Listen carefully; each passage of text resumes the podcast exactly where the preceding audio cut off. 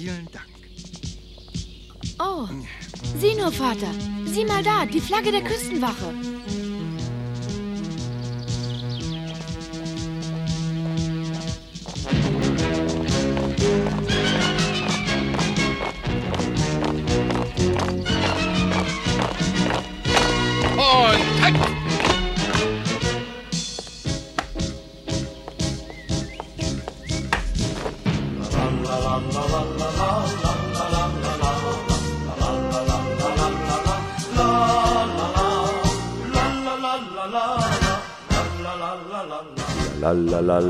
La la la la la la la la la la La la la la la la la la la la la la la la.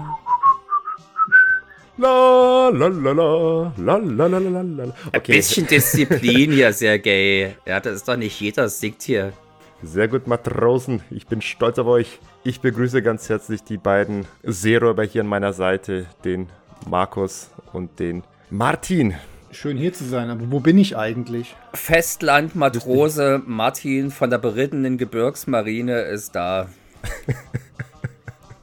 Ja, und der, der Schiffsjunge hier ist auch mit am Start. Ga- Ganz, ganz, ganz, ganz, ganz, ganz kurz. Wo bin ich überhaupt?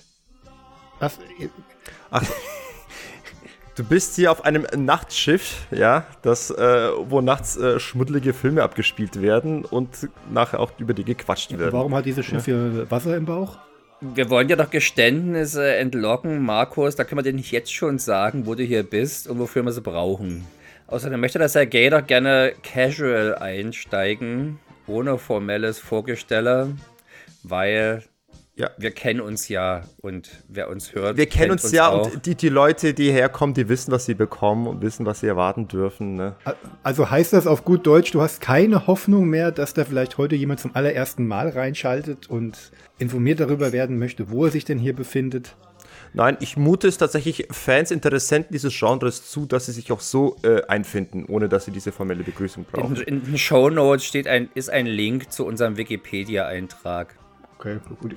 Ich wurde so Genau. erzogen, wenn ich den Raum betrete, dann entrichte ich erstmal die Tageszeit und äh, stelle mich vor. Aber gut, ich, Herhören, herhören, hier ist das Nachtprogramm und wir sprechen heute über. Der Superfighter! Jackie Chan in seiner besten Rolle. Er haut jeden vom Sessel.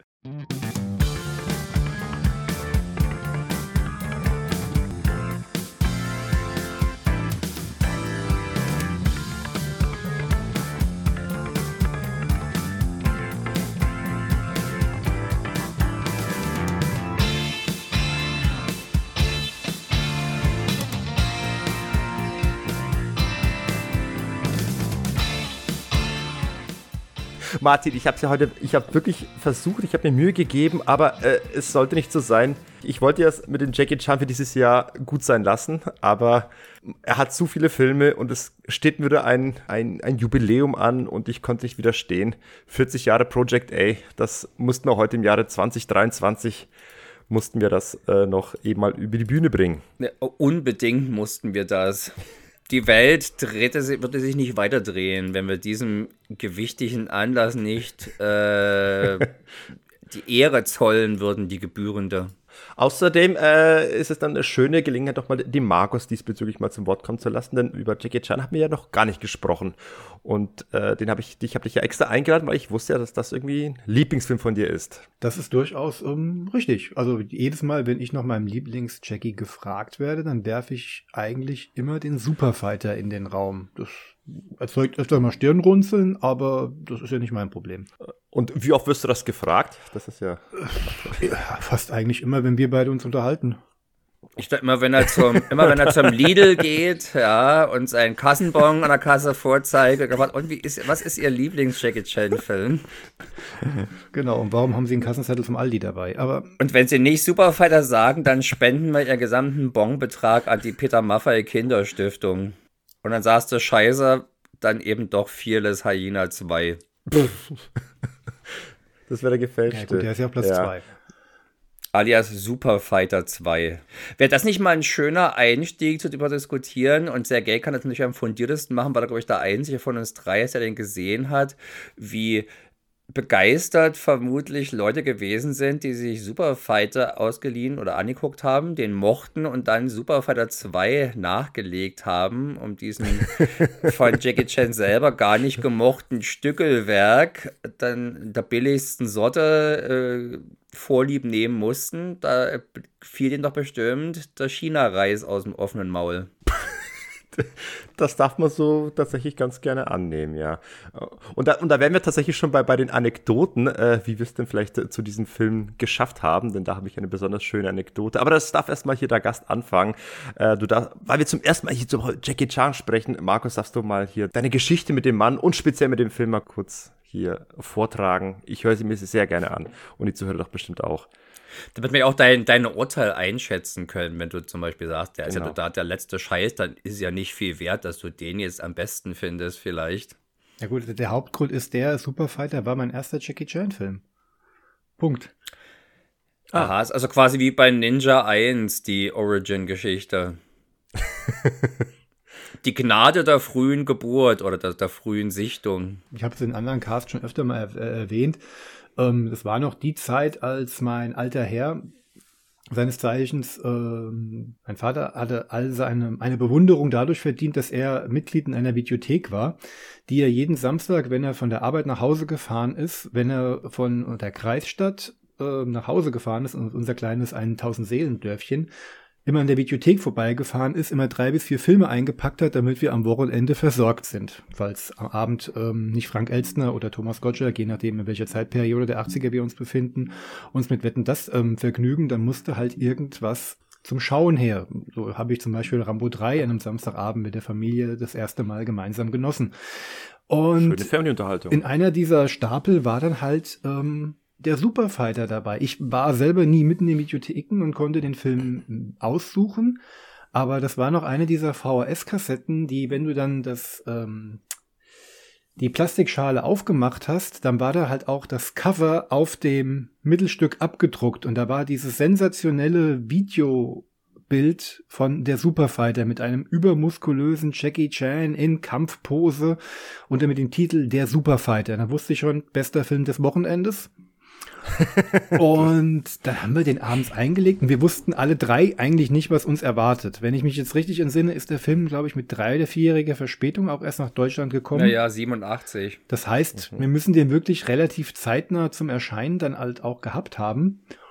Und ja, war eins der schönsten Familienerlebnisse. Ich lag mit der ganzen Familie schon nach drei Minuten lachend am Boden, ob der äh, in Deutschland sehr extrovertierten äh, Synchronisation. Und dann irgendwann ging es noch ans fröhliche Kauleisten verbiegen und das war halt auf einem Level, das ich als kleiner Junge, als kleiner Bub bis zu diesem Level, bis zu diesem Zeitpunkt in dieser Form noch nicht kannte. Ich kannte diverse Kung-Fu-Streifen, ich bin mit den 36 Kammern der Shaolin, also diversen Shaw Brothers Filmen aufgewachsen, aber das hier, das war halt dann schon was anderes. Ich konnte es natürlich als kleiner Bub nicht benennen, aber es war halt einfach anders.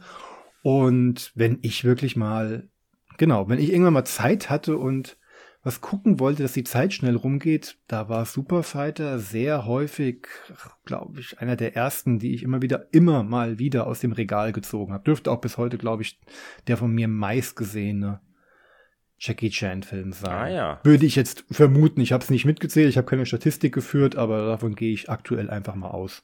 Und klar, deswegen, Und da ist viel Nostalgie mit dabei, aber ich gehe vorneweg, viel Glanz hat er insgesamt bei mir nicht verloren.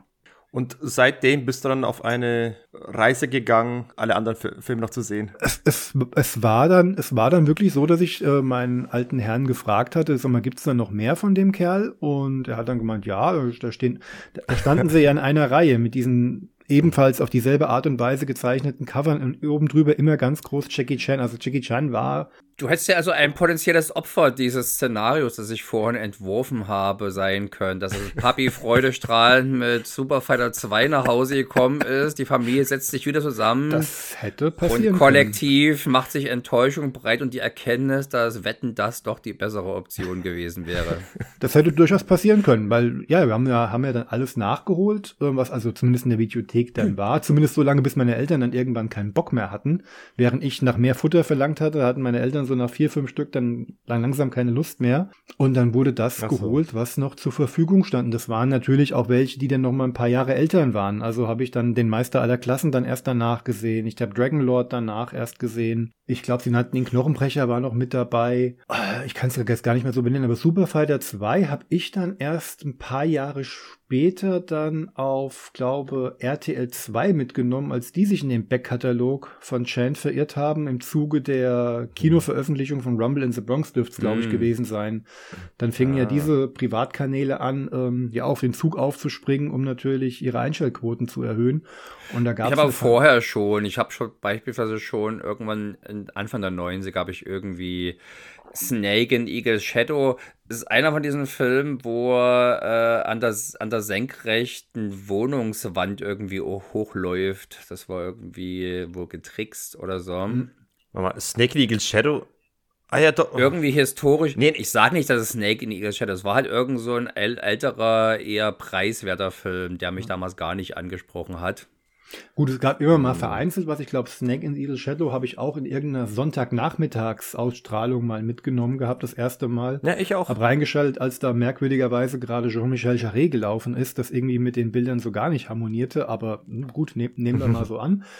Hm, Klar, so, so punktuell gab's immer was. Ich meine, RTL hatte mal so eine Art Sommerprogramm-Action-Reihe, wo sie jeden Tag um 0 Uhr irgendeinen Actionfilm gezeigt haben. Also da waren auch ein paar B-Sachen dabei. Also das, was wir Männer über 40 oder leicht unter 40 ähm, so ein bisschen verklären als die goldene Zeit der 80er B-Filme sehen, die wurden dann bei RTL jeden Abend um 0 Uhr gezeigt, da war auch, sie nannten den Knochenbrecher mit dabei, aber ich meine, es war wirklich um Rumble in the Bronx, da hat gerade RTL 2 wirklich alles rausgekramt, was sie finden konnten, also Super Fighter 2, Super Fighter 3, Karate Bomber und wie sie alle in, welche Titel sie alle da erlangt Die haben. alten, die richtig alten Kamellen. Genau, dann kam auch Die, die großen Klassiker dann kamen auch die. Lowey-Geschichten, also die noch früheren haben dann ihren Weg äh, in die deutschen Fernsehprogramme gefunden. Hat man dann alles mitgenommen, hat sich wenigstens einmal angeguckt, aber durch die Masse und die das, das Titelwirrwarr hat sich da in meinem Kopf mittlerweile so ein Brei entwickelt, dass ich, dass du mir zum Teil, also du könntest mir viel erzählen, du könntest mir eine Szene aus Meister aller Klassen 2, den es ja glaube ich sogar auch gibt, erzählen und ich würde dir glauben, dass es Super Fighter 2 ist. Ich weiß es wirklich nicht mehr. Aber bei Project A, der Super Fighter, weiß ich genau, was, was wann er anfängt. Wann er kommt. Da komme ich jetzt auch ins Straucheln, was Meister aller Klassen 2 war. Ja, genau. Ich glaube, Meister aller Klassen 2, das müsste ich jetzt wieder nachrecherchieren, könnte wie dieser Spiritual Kung Glaub, Fu ja. sein. Ich bin Ich glaube, Fist Oder of ist Teil Fury, drei. New Fist of Fury ist, glaube ich, auch einer von denen. ja. Stimmt, stimmt. stimmt. New Fist of Fury und Spiritual Kung Fu, beide sind, glaube ich, Teil der Meister aller Klassen äh. Eine wenn Ja, aber RTL 2 hat dann auch später die, gan- die Twinkle-Filme rausgehauen und auch Arm of God lief auch auf RTL 2. Pro7 hingegen hat sich nur auf die Creme de la Creme, also wirklich die Rumble in the Bronx, Nice Guy und Der Arme auf Gott. Zwei lief da aber Das auch. war bisher aber wohl deutlich später gewesen sein, weil die jetzt zu der Zeit, von der der Markus gerade spricht, erst ins Kino gekommen sind. Da ja, en- Ende der 90er dann halt. Ich, ich kann das, Genau, es, wenn man ehrlich ist, und ich will es ja gar nicht wahrhaben, deswegen spreche ich es auch ungern laut aus, es ist jetzt bald 30 Jahre her, also man möge mir verzeihen, dass da meine Erinnerung ein bisschen schwankt. Ich finde es übrigens schön, dass der Sergei hier von den Lucky Stars Film als die Twinkle-Filme spricht. Ja, weil mir als erstes, äh, mir fällt als allererstes wirklich auf so einem TV-Spielfilm eben ein Auszug von Power Man 2 ein und deswegen habe ich an Twinkle gedacht. Aber das war, glaube ich, so- sogar Vox. Naja, egal. Äh, jedenfalls, äh, ich, ich wollte ganz kurz auf deine Geschichte einsteigen, denn dort, es gibt einen schönen Übergang. Super Fighter war dein erster Jackie Chan-Film. Ich kann sagen, Super Fighter, aka Project A, war mein letzter Jackie Chan-Film. Der, und jetzt könnt ihr mal versuchen, den Satz zu beenden. der dir im Fernsehen begegnet ist. Nein, äh, aber fast. Es ist der letzte Jackie Chan-Film, der, der mir zufällig und ungefragt begegnet ist. Das war der letzte Film, den ich mit ihm gesehen habe, wo ich keine Ahnung hatte, was mich erwartet und auch gar nicht von meinem Glück wusste. Entschuldige Und- bitte jetzt die unverschämte Frage, aber wie hätte ich das jetzt ohne Hilfestellung erraten können? Das äh, war nur ein Spaß. Das, das, war, jetzt, das war jetzt keine ernst gemeinte äh, Herausforderung. Ich vermute mal, Sergei hätte auch keinen Preis, wenn wir es korrekt erraten hätten. Doch, äh, f- vieles Herner 2 hätte, hätte ich dazu Nee, geschrieben. ich, ich hätte mir für die nächste Folge Tigerkralle 1 bis 3 wünschen dürfen, oder? Ach so, das ist doch, glaube ich, eh gebongt, aber na gut. Der ewige Drops, der aus. hier gelutscht wird. Aber ich kann Ja. nicht freu ich kann nicht optimistisch stimmen. Ich habe den ersten Teil ja schon geschaut. Und hab Jetzt hast, jetzt hast du Lust auf mehr, oder? nicht. Oh, du, bist, du bist doof. Das, Okay, das, müssen, weiter. das müssen wir nachher ausboxen. Jedenfalls, äh, nach Project A war es um mich geschehen. Ich hatte keine Lust mehr, zufällig irgendwie den Chan-Film zu begegnen. Ich hatte danach wirklich Lust, mich aktiv mit Jackie Chan zu beschäftigen und mir seine Film Filmografie bewusst zu machen. Hab mir danach eben die, die, äh, die Autobiografie geholt und hatte seit ab da an wirklich ein klares Bild vor Augen, was noch äh, zu gucken ist und was noch vor mir liegt. Und bis dahin war eben äh, Pro Project A meine letzte Zufallsbegegnung, wo ich um, wieder mal erstaunt war. Ach, wieder so ein Film von Jackie Chan, der ist richtig geil und ich habe von ihm noch nie was gehört. Wie bin ich an den Film rangekommen? Äh, mein guter Nachbar, der hatte eine, eine gute Sammlung an VHS und zwar nicht Kau-VHS, sondern eben so aufgenommenes, kopiertes Zeug, wo halt irgendwie du selbst alles, äh, die VHS gefüllt hast mit Filmen. Und zwar in dem Fall war es der Fall so, eigentlich habe ich mich nicht um den Film interessiert, sondern um einen völlig anderen Film, den ich gerne mal sehen wollte. Äh, und auf dieser VHS war eben nicht Schindlers Liste. Äh, fast äh, zurück in die Zukunft wollte ich sehen. Und wollte ich eigentlich mal diese Lücke geschlossen haben, das ist jetzt über 20, das war im Jahre 2003, das weiß ich noch. Und auf dieser VHS befand sich nämlich eben noch nach Zurück in die Zukunft. Man muss die VHS ja füllen. Und was passt äh, am besten zusammen mit Zurück in die Zukunft Teil 1? Natürlich Projekt A, der Superfighter. Und ich lese es auf der VHS und denke mir, hm, der Superfighter, keine Ahnung, was das ist, aber es direkt nachdem äh, Doc Brown mit dem, mit dem DeLorean da plötzlich in den Bildschirm hineingeflogen ist und die Credits rollten, äh, kam sofort plötzlich das, das schöne Intro von Project A. La la la la la la la la. Und, und ich bin gleich dran geblieben und dachte mir, okay, was erwartet mich da? Ach, Jackie Chan, oh mein Gott. Und dann sehe ich schon die erste Szene, mit dem wir schön einfach mal mit dem Fahrrad fährt und vom Fahrrad in, der Fahrt abspringt und das Fahrrad noch perfekt im, im Autopilotenmodus Einparkt. einparkt, einparkt, genau. äh, wundervoll. Und ich dachte mir, geil, was habe ich denn ein wahnsinniges Glück, dass ich jetzt noch diesen Film äh, sehen darf. Und äh, ich wurde nicht enttäuscht. Es kam lauter tolles Zeug, aber wie es leider so ist im Leben, ich hatte Unglück im Glück. Äh, und zwar, die VS war gar nicht groß genug, damit beide Filme Platz haben. Und, und der Film war dann relativ schnell auch schon wieder vorbei. Ich habe gerade noch so die, die Fahrradszene gesehen. Die Turmszene war schon wieder nicht, nicht mehr da. Die, derer wurde ich verwehrt. Mein Gott, also war es quasi bloß der erste, wirklich bloß der Anfang drin oder was? Also die erste Dreiviertelstunde sowas. Vielleicht sogar halbe so, Stunde, weil es war ja damals die gekürzte Fassung, wo die, die, die knapp 10 bis Die 15 Barschlägerei. Minuten die Barschlägerei und die Einführungsszene von Sammo Hung, das hat ja gefehlt in dieser Fassung. Deswegen war, das da, war man schon recht schnell an dieser Szene mit der Fahrradszene dran. Und äh, danach dachte ich mir, shit, jetzt ist der Film weg. Jetzt, genau deswegen habe ich ja Blut geleckt, dass ich dachte, jetzt allein um den Film zu Ende zu sehen, muss ich mich jetzt damit beschäftigen, äh, was das für ein Film ist, wie ich an den rankomme. Und äh, ab da ging dann meine Jackie Chan-Reise los mit diesem Film. Das hätte ich übrigens nie gemacht, wenn ich Videos aufgenommen habe. Ich habe meistens die 240 Minuten Tapes gekauft. Und da wurden dann, äh, ich habe ja vorhin nämlich Filme geguckt, die eher kompakter Natur gewesen sind. Und da haben also im, Allgemeinen zwei Filme haben quasi im normalen Format draufgepasst. Und der letzte wurde dann im Shortplay, nee, im Longplay aufgenommen. Oh, Und dadurch haben wir immer dann drei Filme auf einer, auf einem, auf einer, auf einem VHS-Tape. Damit war ich mir jetzt sehr zufrieden. Ich hätte sehr gelitten, wenn ich irgendwie einen angefangenen Film auf so einem Tape gehabt hätte. Ja. Noch ja. dazu Nee, einer, der so gut ist. Ja, ich versuche mal nochmal Kontakt mit meinen Nachbarn aufzunehmen, um mich nur darüber nochmal zu beschweren, was das für eine scheiß VHS war. es, es soll mal gucken, wo er die, wo die, wo er die zweite Hälfte versteckt hat. Hm? Ja, okay. Ich glaube übrigens, Ja. das war tatsächlich für mich einer der frühen Jackie Chan-Filme, die ich direkt gekauft habe. Äh, nicht, weil ich es gewusst hätte, was das ist, sondern weil ich wusste, dass es ein Jackie Chan-Film ist. Und ich hatte, glaube ich, zuvor schon City Hunter in der geschnittenen 16er-Fassung gekauft gehabt. Und das war so ein Kaufhaus-Tape hier jetzt von, vom Superfighter von Polygram Video, glaube ich.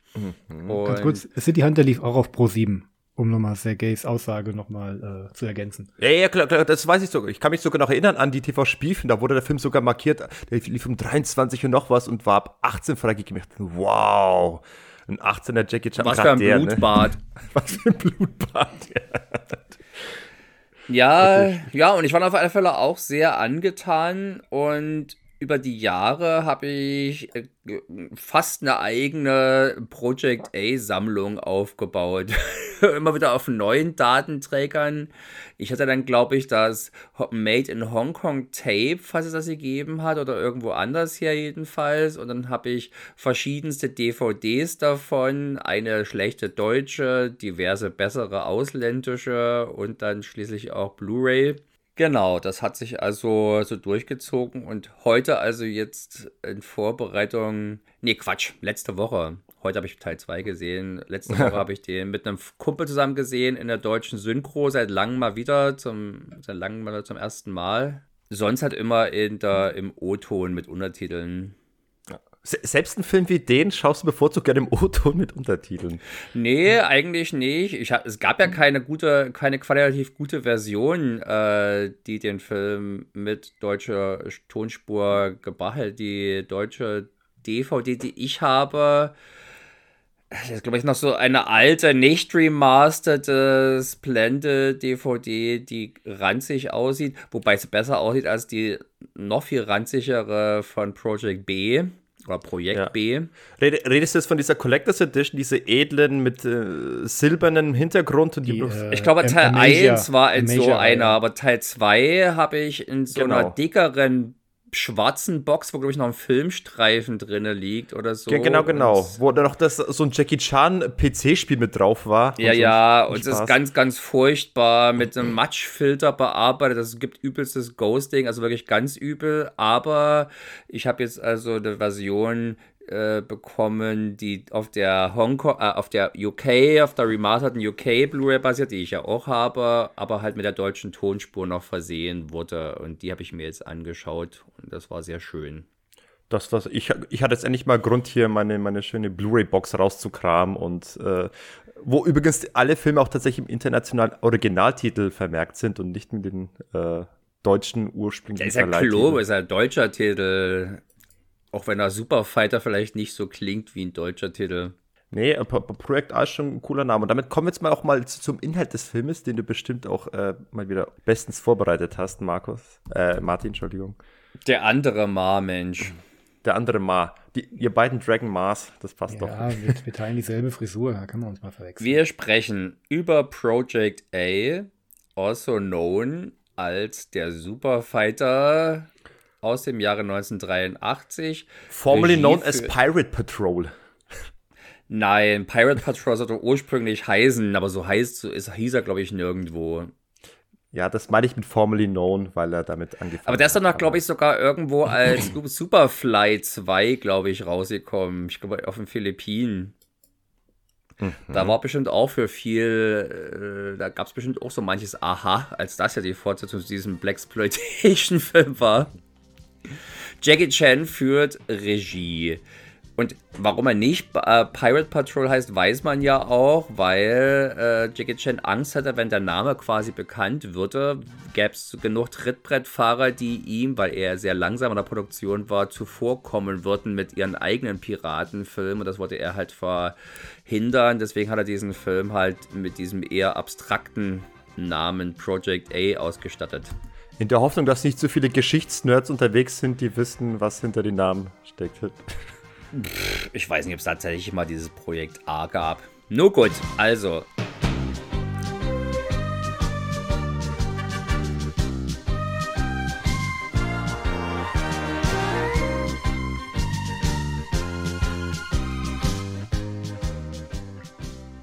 Piraten unter der Führung des skrupellosen San Pao machen zu Beginn des 20. Jahrhunderts die Küste vor Hongkong unsicher. Die Führung von Polizei, Marine und Kolonialverwaltung kann sich lange jedoch nicht auf einen Plan einigen, weswegen Polizisten und Marinesoldaten lieber untereinander in kindischem Streit raufen, anstatt die frechen Freibeuter dingfest zu machen. Als die Marine sich endlich zum Handeln entschließt, kommen die Piraten und ihre Verbündeten in der Stadt dem Vorhaben jedoch zuvor und lassen die gesamte Flotte in Flammen aufgehen. Die Marine wird aufgelöst und auch die Gruppe um Sergeant Dragon Ma, Ming in der deutschen Fassung, wird zur Polizei versetzt, ausgerechnet unter das Kommando seines ärgsten Rivalen Inspektor Hong. Doch um den dreisten Übeltätern das Handwerk zu legen, rauft man sich schließlich zusammen und mit Hilfe des pfiffigen Gauners Fei gelingt dem Trio und ihren Kameraden ein Schlag gegen einen der Mittelsmänner der Piraten auf dem Festland. Doch damit ist der Kampf für Dra Dragon noch lange nicht gewonnen, weder der gegen die Bande um San Pau noch der um Respekt in den Reihen der Polizei. Ich würde gerne erstmal kurz mal äh, die, die, die, die Zeit der Woche, den Zeitrahmen klären, den der Film spielt. Du hast gerade vom 20. Jahrhundert gesprochen. Ich würde tatsächlich zustimmen. Allerdings habe ich auch Reviews gelesen, äh, Wikipedia-Einträge, die vom Ende des 19. Jahrhunderts sprachen. Das steht nirgendwo. Äh, das ist jetzt tatsächlich auch eher aufgrund der Sachen aus Teil 2 basierend. Tatsächlich, das wäre auch mein Punkt gewesen. Und da die ja direkt an die Ereignisse aus dem ersten Teil anschließen, habe ich es einmal so angenommen. Es es spielt früher. Früher, als die Briten noch dort waren und alle schöne preußisch anmutende Uniform trugen, mit schicken Epauletten und sowas alles. Ja, angeblich soll sich ja Jackie Chan persönlich sehr um äh, historische Authentizität gesorgt haben und hat sogar führende Historiker herbeizitiert, die irgendwie das Projekt äh, begleiten sollten. Ich, ich weiß nicht, äh, wie weit man das ernst nehmen soll, aber ich kann doch wirklich nicht dient bestimmt als Lehrmaterial an den äh, Hongkonger Schulen, gehe ich mal davon aus, um diese Epoche zu verdeutlichen. Ja, genau, damit es nicht zu langweilig wird, wird zwischendurch geprügelt. Also ich kann mich an meinen Geschichtsunterricht erinnern, wir haben uns ziemlich viel über Hongkong 1800 Oktober unterhalten. Ach, ja, stimmt. Was sagt er am Anfang? Hongkong 1800 Oktober. Genau. Hongkong 1800 Tobak. da fängt es da schon an mit der, mit der tollen Synchro, ne? Die, selbst da kann, kann er sich nicht zurückhalten. Äh, ja, ähm, Pro Project A, ein Film, der ja auch historisch innerhalb von Chans Karriere einen gewissen Stellenwert hat, nämlich, äh, ich würde fast sagen, das ist so, so ein Knackpunkt, ein Wendepunkt, der eine neue Ära einläutet, wo er seine neu gewonnenen kreativen Freiheiten ja, in neue Sphären katapultiert hat. Er musste sich ein bisschen was beweisen, nachdem er äh, zuletzt mit sowohl Dragon Lord als auch mit dem äh, Desaster in den USA, Battle Creek Brawl, erstmal auf die Nase gefallen ist, kommerziell. Und da hat er sich nochmal wirklich äh, etwas getraut und nochmal ein, ein, ein letztes Risiko wagen wollen und äh, damit äh, ja quasi die bis dato größte und teuerste Hongkong-Produktion überhaupt auf die Beine gestellt und Nein, das war erst der zweite Teil. Der erste Teil war, glaube ich, noch nicht der teuerste seiner Zeit. Das äh, entspricht jetzt nicht den, den, den, den Fakten, die ich habe. Aber so opulent sieht er jetzt auch nicht aus. Martin, hast du alternative Fakten? alternative. nee, aber ich würde auf alle Fälle Sergei recht geben, dass es ein wichtiger Film ist ich würde so weit gehen zu sagen, das ist der erste richtige Jackie Chan-Film. Äh, das, darüber darf man streiten. Ja, wer, wer Jackie Chan eben so mit Rumble in the Bronx oder so kennengelernt hat oder in Rush Hour, der wird hier mit Superfighter noch einen Film finden, der das bietet, sogar besser als das, was eben da geboten wird. Wenn es mhm. mit Drunken Master oder Dragon Lord, da muss man halt schon irgendwie sich auf diese alten Eastern einlassen und äh, die, die spezielle Kampfästhetik und sowas alles.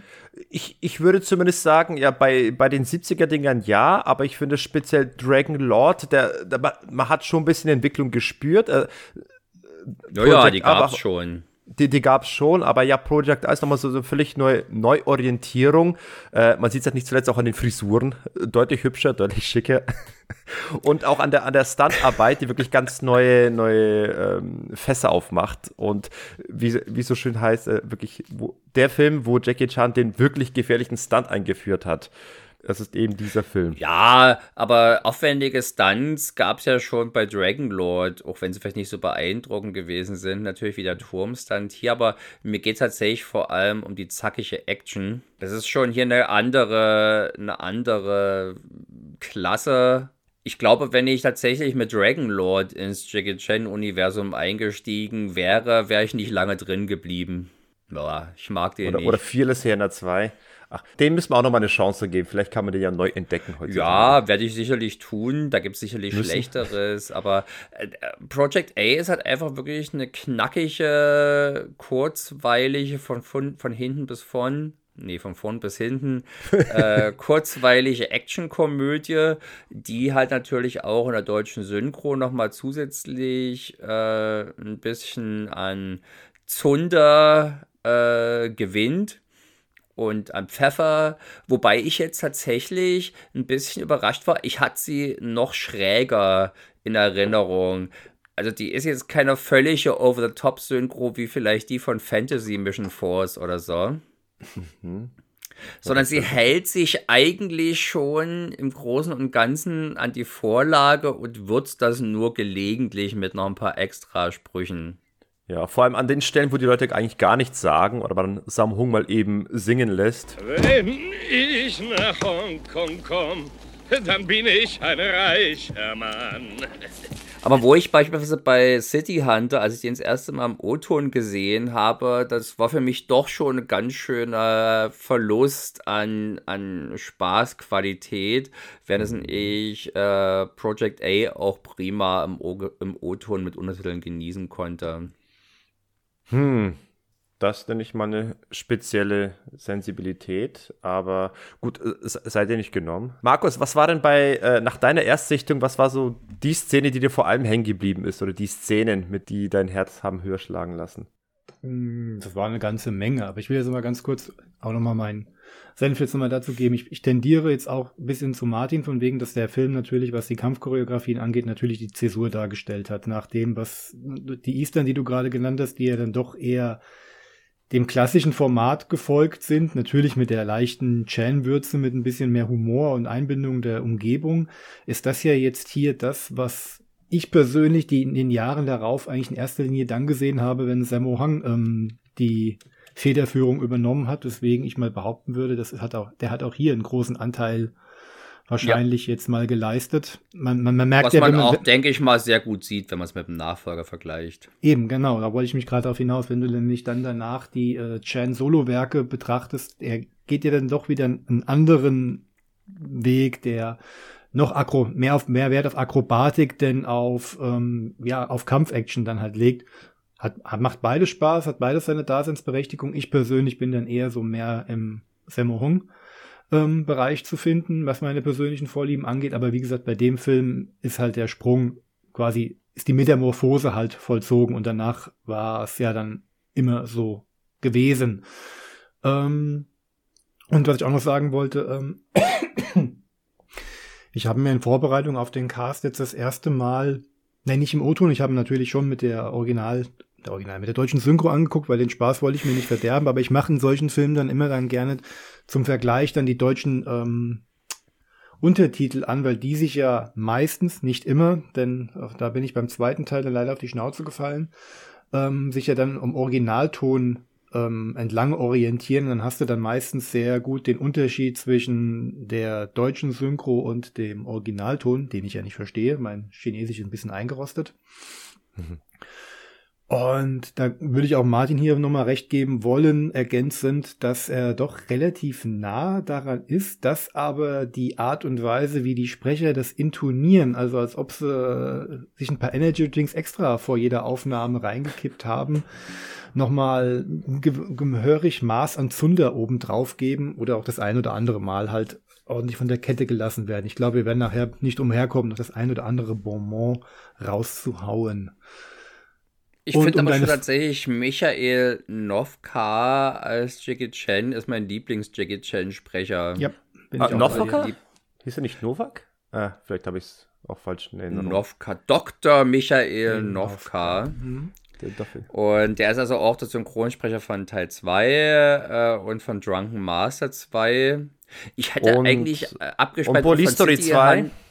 Ich hätte eigentlich auch von City Hunter 2, hätte ich jetzt auch gedacht, weil er da auch so etwas albern spricht und er verleiht ihm so eine äh, alberne Note, die auch Dialoge, die sich eigentlich vom Drehbuch her sehr nah ans Original halten, trotzdem in der deutschen Version komischer klingen lassen als im Original. Der ist also ziemlich cool. Dann haben wir natürlich noch beim ersten Teil zum Beispiel Thomas Danneberg, Ah ja, stimmt, da spielt ja den, den Lee Sun Hoi, oder wie heißt der, der, der, der, der glatzköpfige Mittelsmann. Lee Hoi-san, genau. Der, oh, meine Glatze.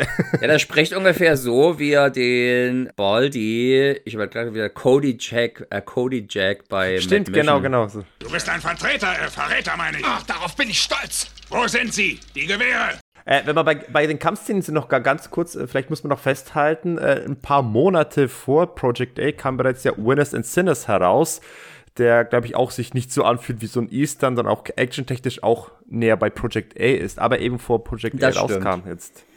Nur mal kurz. Das ist ja ein Sammo-Film und würde ja meine These nur mal unterstützen, dass er da halt auch einen gewissen Einfluss jetzt bei Project A aus. Und ist natürlich Ja, ja. auch nicht in dem gleichen Maße ein Jackie Chan-Film, weil es ja doch schon eher ein Ensemble-Film um diese Lucky Star, äh, um die Waisenhaus-Gang ist und Jackie Chan ist halt eher ein Gast, wenn auch ein Präsenter. In dem Zeitraum kannst du eh nicht klar festmachen, wer was, welche Idee hatte.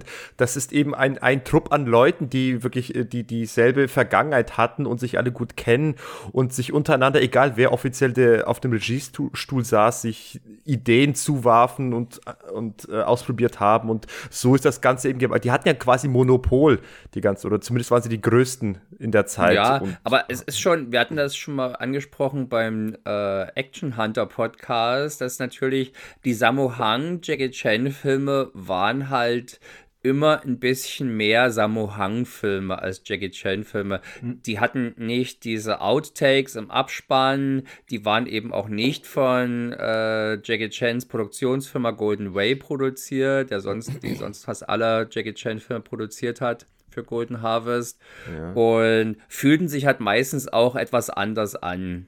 Und Ja, auch wenn ich nie so richtig sagen kann, was es genau ist, was es dir ausmacht. Was macht zum Beispiel jetzt in Project A so viel anders als äh, Wheels on Meals, der ein Sammo regi- regierter Film ist, auch wenn die jetzt thematisch völlig anders sind, aber was würdest du sagen, unterscheidet sie da in der Hinsicht? ähm, da würde ich auch sagen, die sind sich natürlich näher, weil eben ja auch bei Project A Samohang recht offensichtlich. Es, ich, man findet es nirgendwo definitiv, also es gibt da keine Statements, es ist also nur informierte Vermutung, dass äh, Samohang hier seinem Buddy Jackie Chan mit unter der Arme gegriffen hat und die Action halt eben zum Beispiel deutlich mehr auf High Kicks oder sowas setzt, äh, auf flashige Moves, auf schnelle Moves.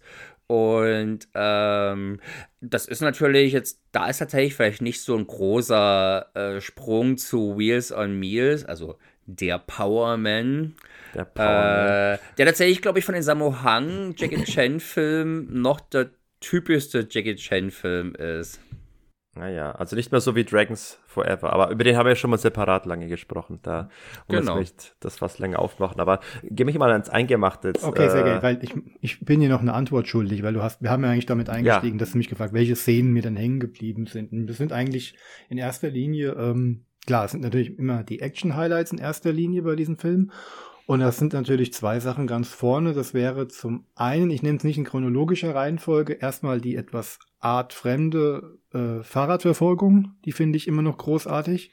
Ja. Die ist bei mir noch ganz, die fand ich damals so erfrischend und die ist auch, finde ich auch heute immer noch, die ist toll gestaged, die ist gut inszeniert, die ist auf dem Punkt mit diesem wunderbaren äh, Musikstück, das ja, wie ich schon mal dank dir äh, aus einer, aus einem Podcast aus vergangenen Zeiten lernen durfte, ja keine Eigenkomposition war, sondern ein, was war das, ein rumänisches Volkslied? Ein, Ja, der, Ungarisch, der? Chardas, Ungarisch. der Chardas, so heißt es. Ist zumindest eine Variation davon, genau. Oder so, oder das war's. Äh, genau.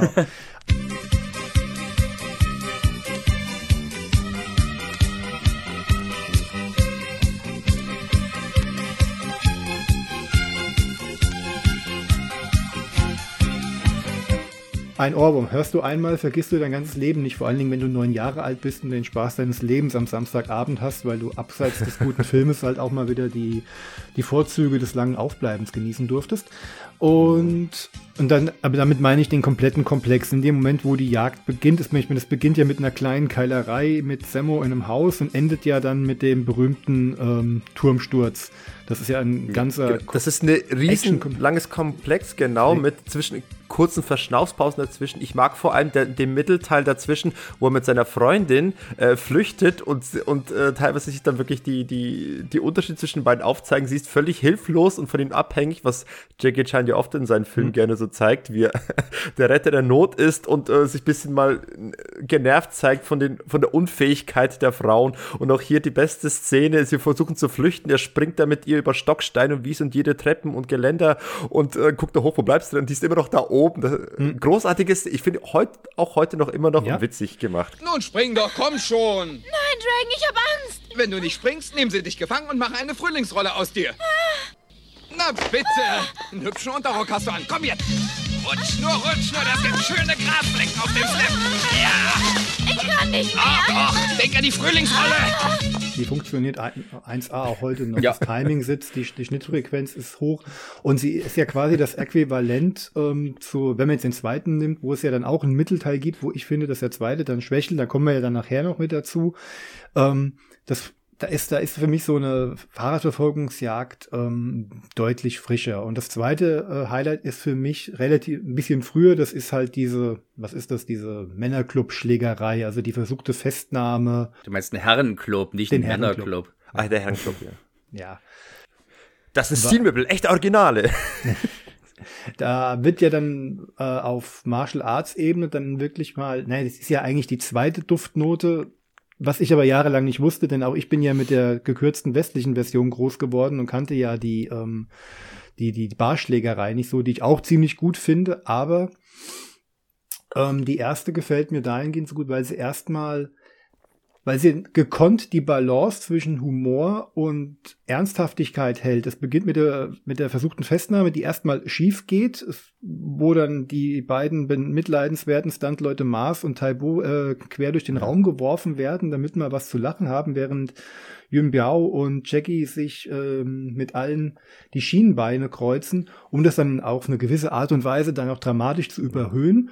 Und wenn dann dieses Einzelstück ähm, dann läuft, dass Jackie im Rage-Modus dann diesen Gangster dann festnehmen will, dann ist dann mal für drei Minuten plötzlich Schluss mit lustig. Und das ist dann so eine, äh, so eine Duftmarke in dem Film, der einmal klar macht, okay, hier ist halt nicht alles äh, auf Humor getrimmt.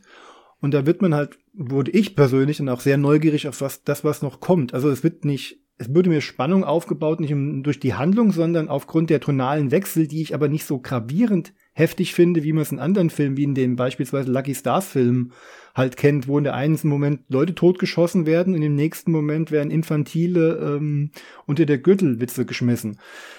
Das finde ich hier ähm, sehr gekonnt ausbalanciert und das ähm, findet sich auch in der kompletten Dramaturgie des Films wieder, wenn dann, ähm, da kommen wir später drauf. Macht erstmal eure Highlights.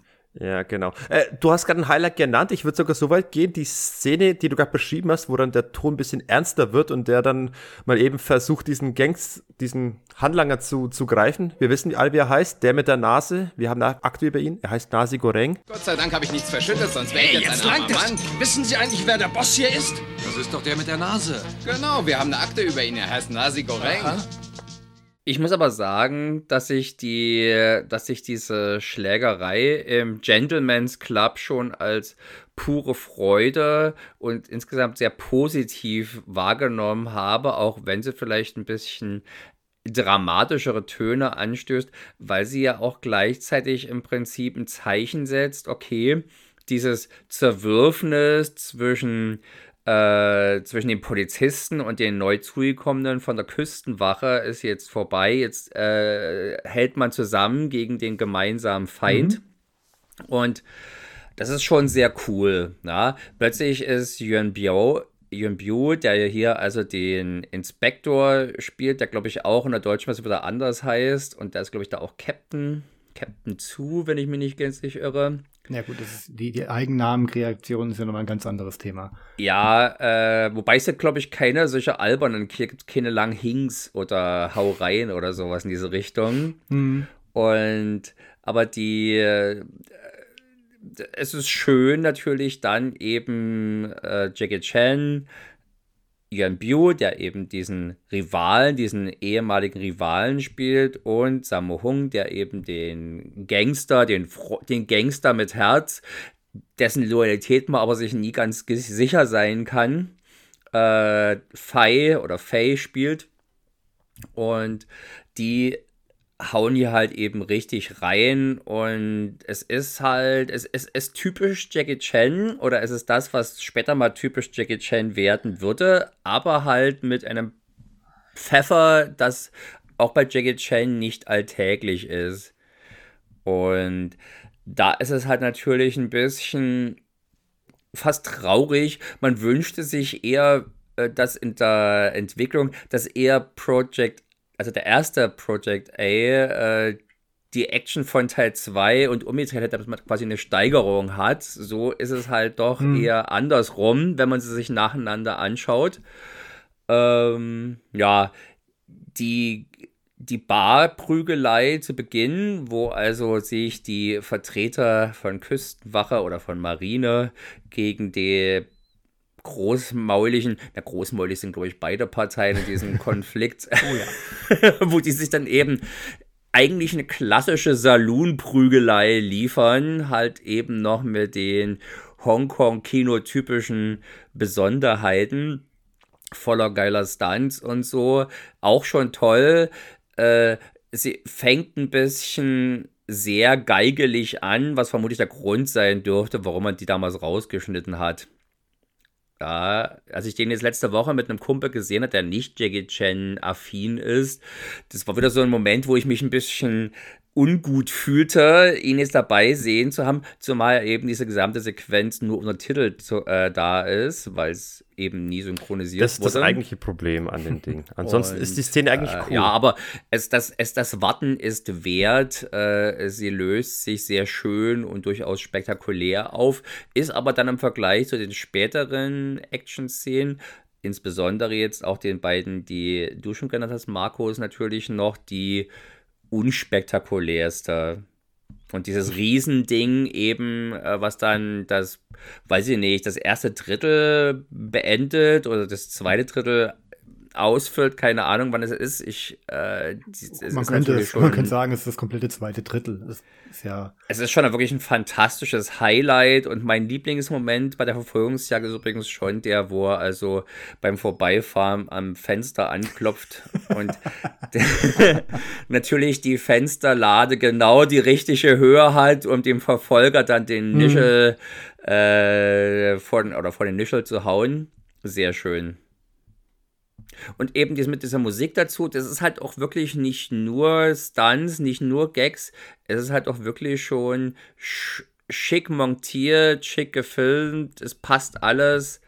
Und hier lohnt sich oder hier zahlt sich diese Perfekt, dieser Perfektionismus von Jackie Chan auch mal aus. Bei der Szene, wo die Tür aufmacht, der, der Passant, das ist ja, hat Jackie Chan extra dieses Stück Gebäude bauen lassen, um genau diese Szene zu realisieren, offenbar, in der Doku nach, die sich auf der Project A DVD befindet.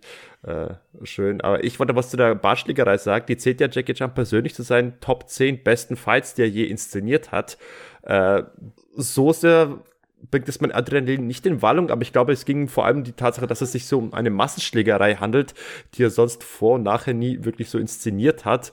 Und in der Hinsicht ist, der, ist dieser Kampf dann doch schon ein Unikat und gut gelungen. Und deswegen denke ich mal, ist das so der Hauptgrund, weshalb man ihn in so einer Top 10 nennen würde. Aber ich persönlich hätte auch andere Favoriten. Ja, ist schon besonders, die ist schon besonders und hat eben äh, diese klassische oder die Dynamik solcher klassischer Saloon Brawls, wie man es jetzt zum Beispiel aus Errol Flynn's Dodge City kennt. Ähm, und das, das, das funktioniert schon alles gut. Aber natürlich, wenn man das sehen möchte, was Jackie Chan am besten kann, dann kriegt man mit der, und jetzt auf diesen Massenprügel-Aspekt nicht so gewaltig Wert legt ich meine, viele Leute oder recht komplex, ob, aufgrund der Masse der Beteiligten, ist ja auch die im Gentleman's Club. Aber da ist alles ein bisschen schlanker, ein bisschen disziplinierter und mehr auf den Punkt hin inszeniert und deswegen gefällt es mir schon besser. Und es geht um was, Entschuldigung, es geht ich um liebe was. diese Szene, die der Mar Markus beschrieben hat, wo es dann ernst wird. Äh, hier ist ein Paradebeispiel für mich, wie, wie ich mir eine gute Action-Szene wünsche. Es ist ja dann wirklich dieses, man sieht, Jackie Chan läuft los auf diesen Kronleuchter, schwingt sich da mal auf, auf, die, auf die zweite Ebene und dann verschwindet eben in dem Zimmer. Das alles in, aus einer Einstellung ohne Schnitt, finde ich bis heute noch, sehen für mich Action-Szenen immer noch am besten aus. So ein bisschen, ja, du bist vielleicht nicht so der Fan, weil das eine festgestellte Kamera ist und die nicht so dynamisch ist, aber ich mag das tatsächlich an der Stelle und das ist für mich so eine Paradeszene, die diesen Stil äh, sehr gut zeigt, weshalb dieser Stil auch sehr gute Früchte tragen kann. Äh, finde ich fantastisch. Und danach auch der Kampf gegen den Dicken, gegen die Fettbacke an sich, da war noch ganz, ganz cool.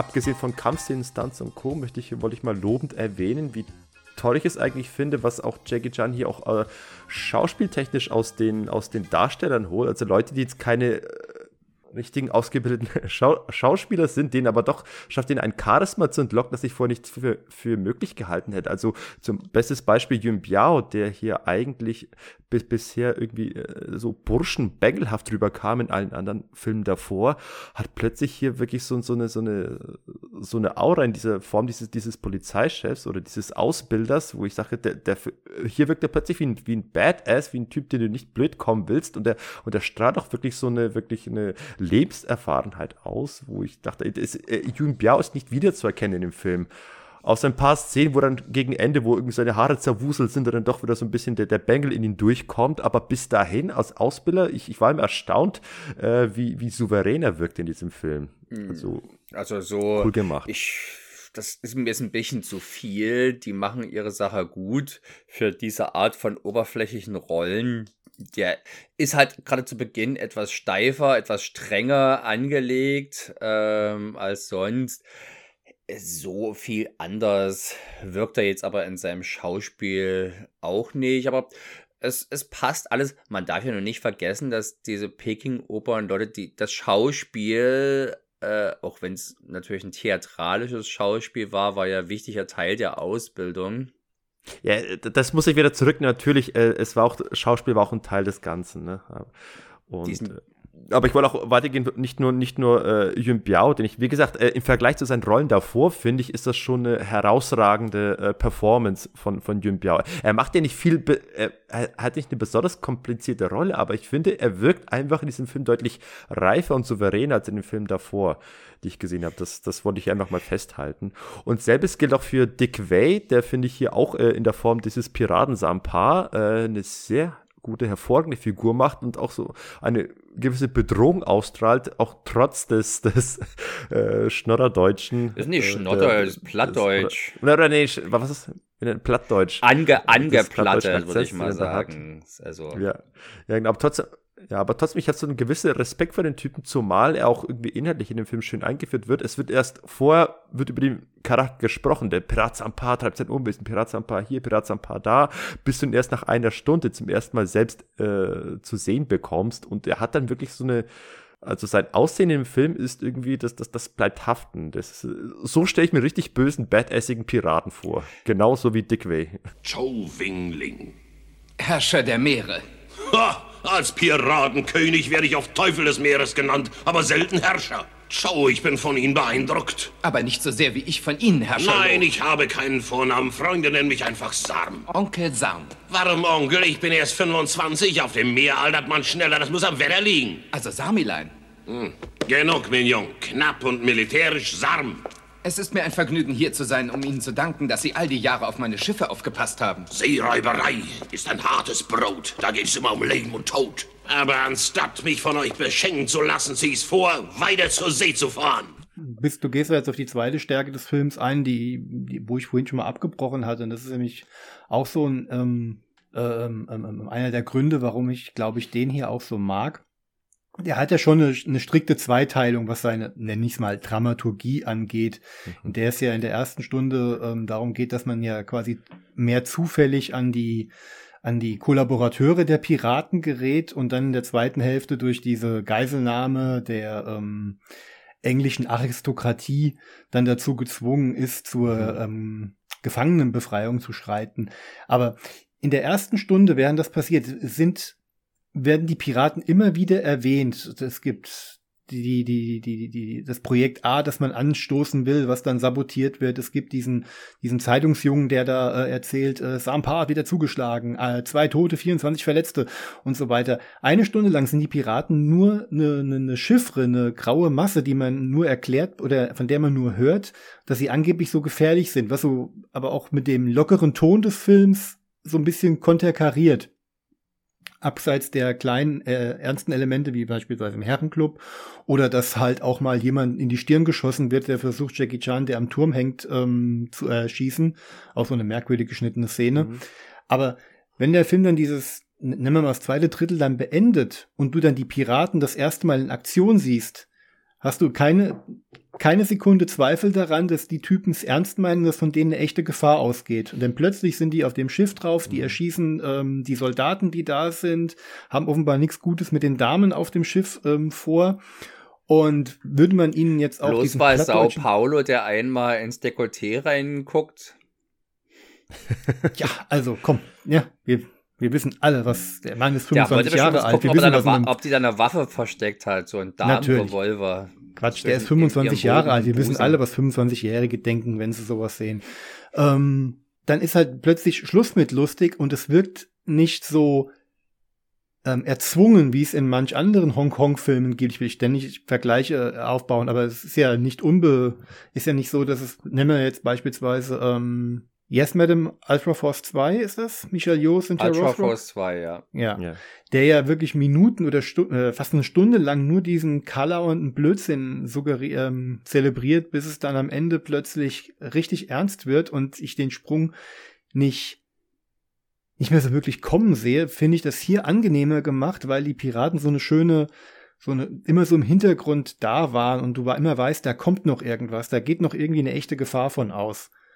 Und auch wenn der Humor würd, dann natürlich auch noch nicht zurückgefahren wird, aber. Ich, ich würde, aber die, die, die, Dramatik ist halt nicht so dramatisch, wie sie bei Yes Madam ist. Nein, nein, nein, nein. Dann ja quasi Willen. Auftragskiller unterwegs sind und doch auch sehr brutal alles gezeigt wird. Hm. Äh, insofern ist das hier natürlich, ergibt das schon ein harmonischeres Miteinander, das, denke ich mal, Leuten, die diese tonalen Dissonanzen schwer verdauen können, äh, was die hier leichter verkraften. Mhm, genau. Und äh, das ist natürlich ein Vorteil. Und das ist, denke ich mal, auch durchaus ein Grund, warum ich den Film auch ganz oben in der Liste habe, wenn es darum geht, mal einen Jackie Chan-Film zu empfehlen aus der guten alten Zeit.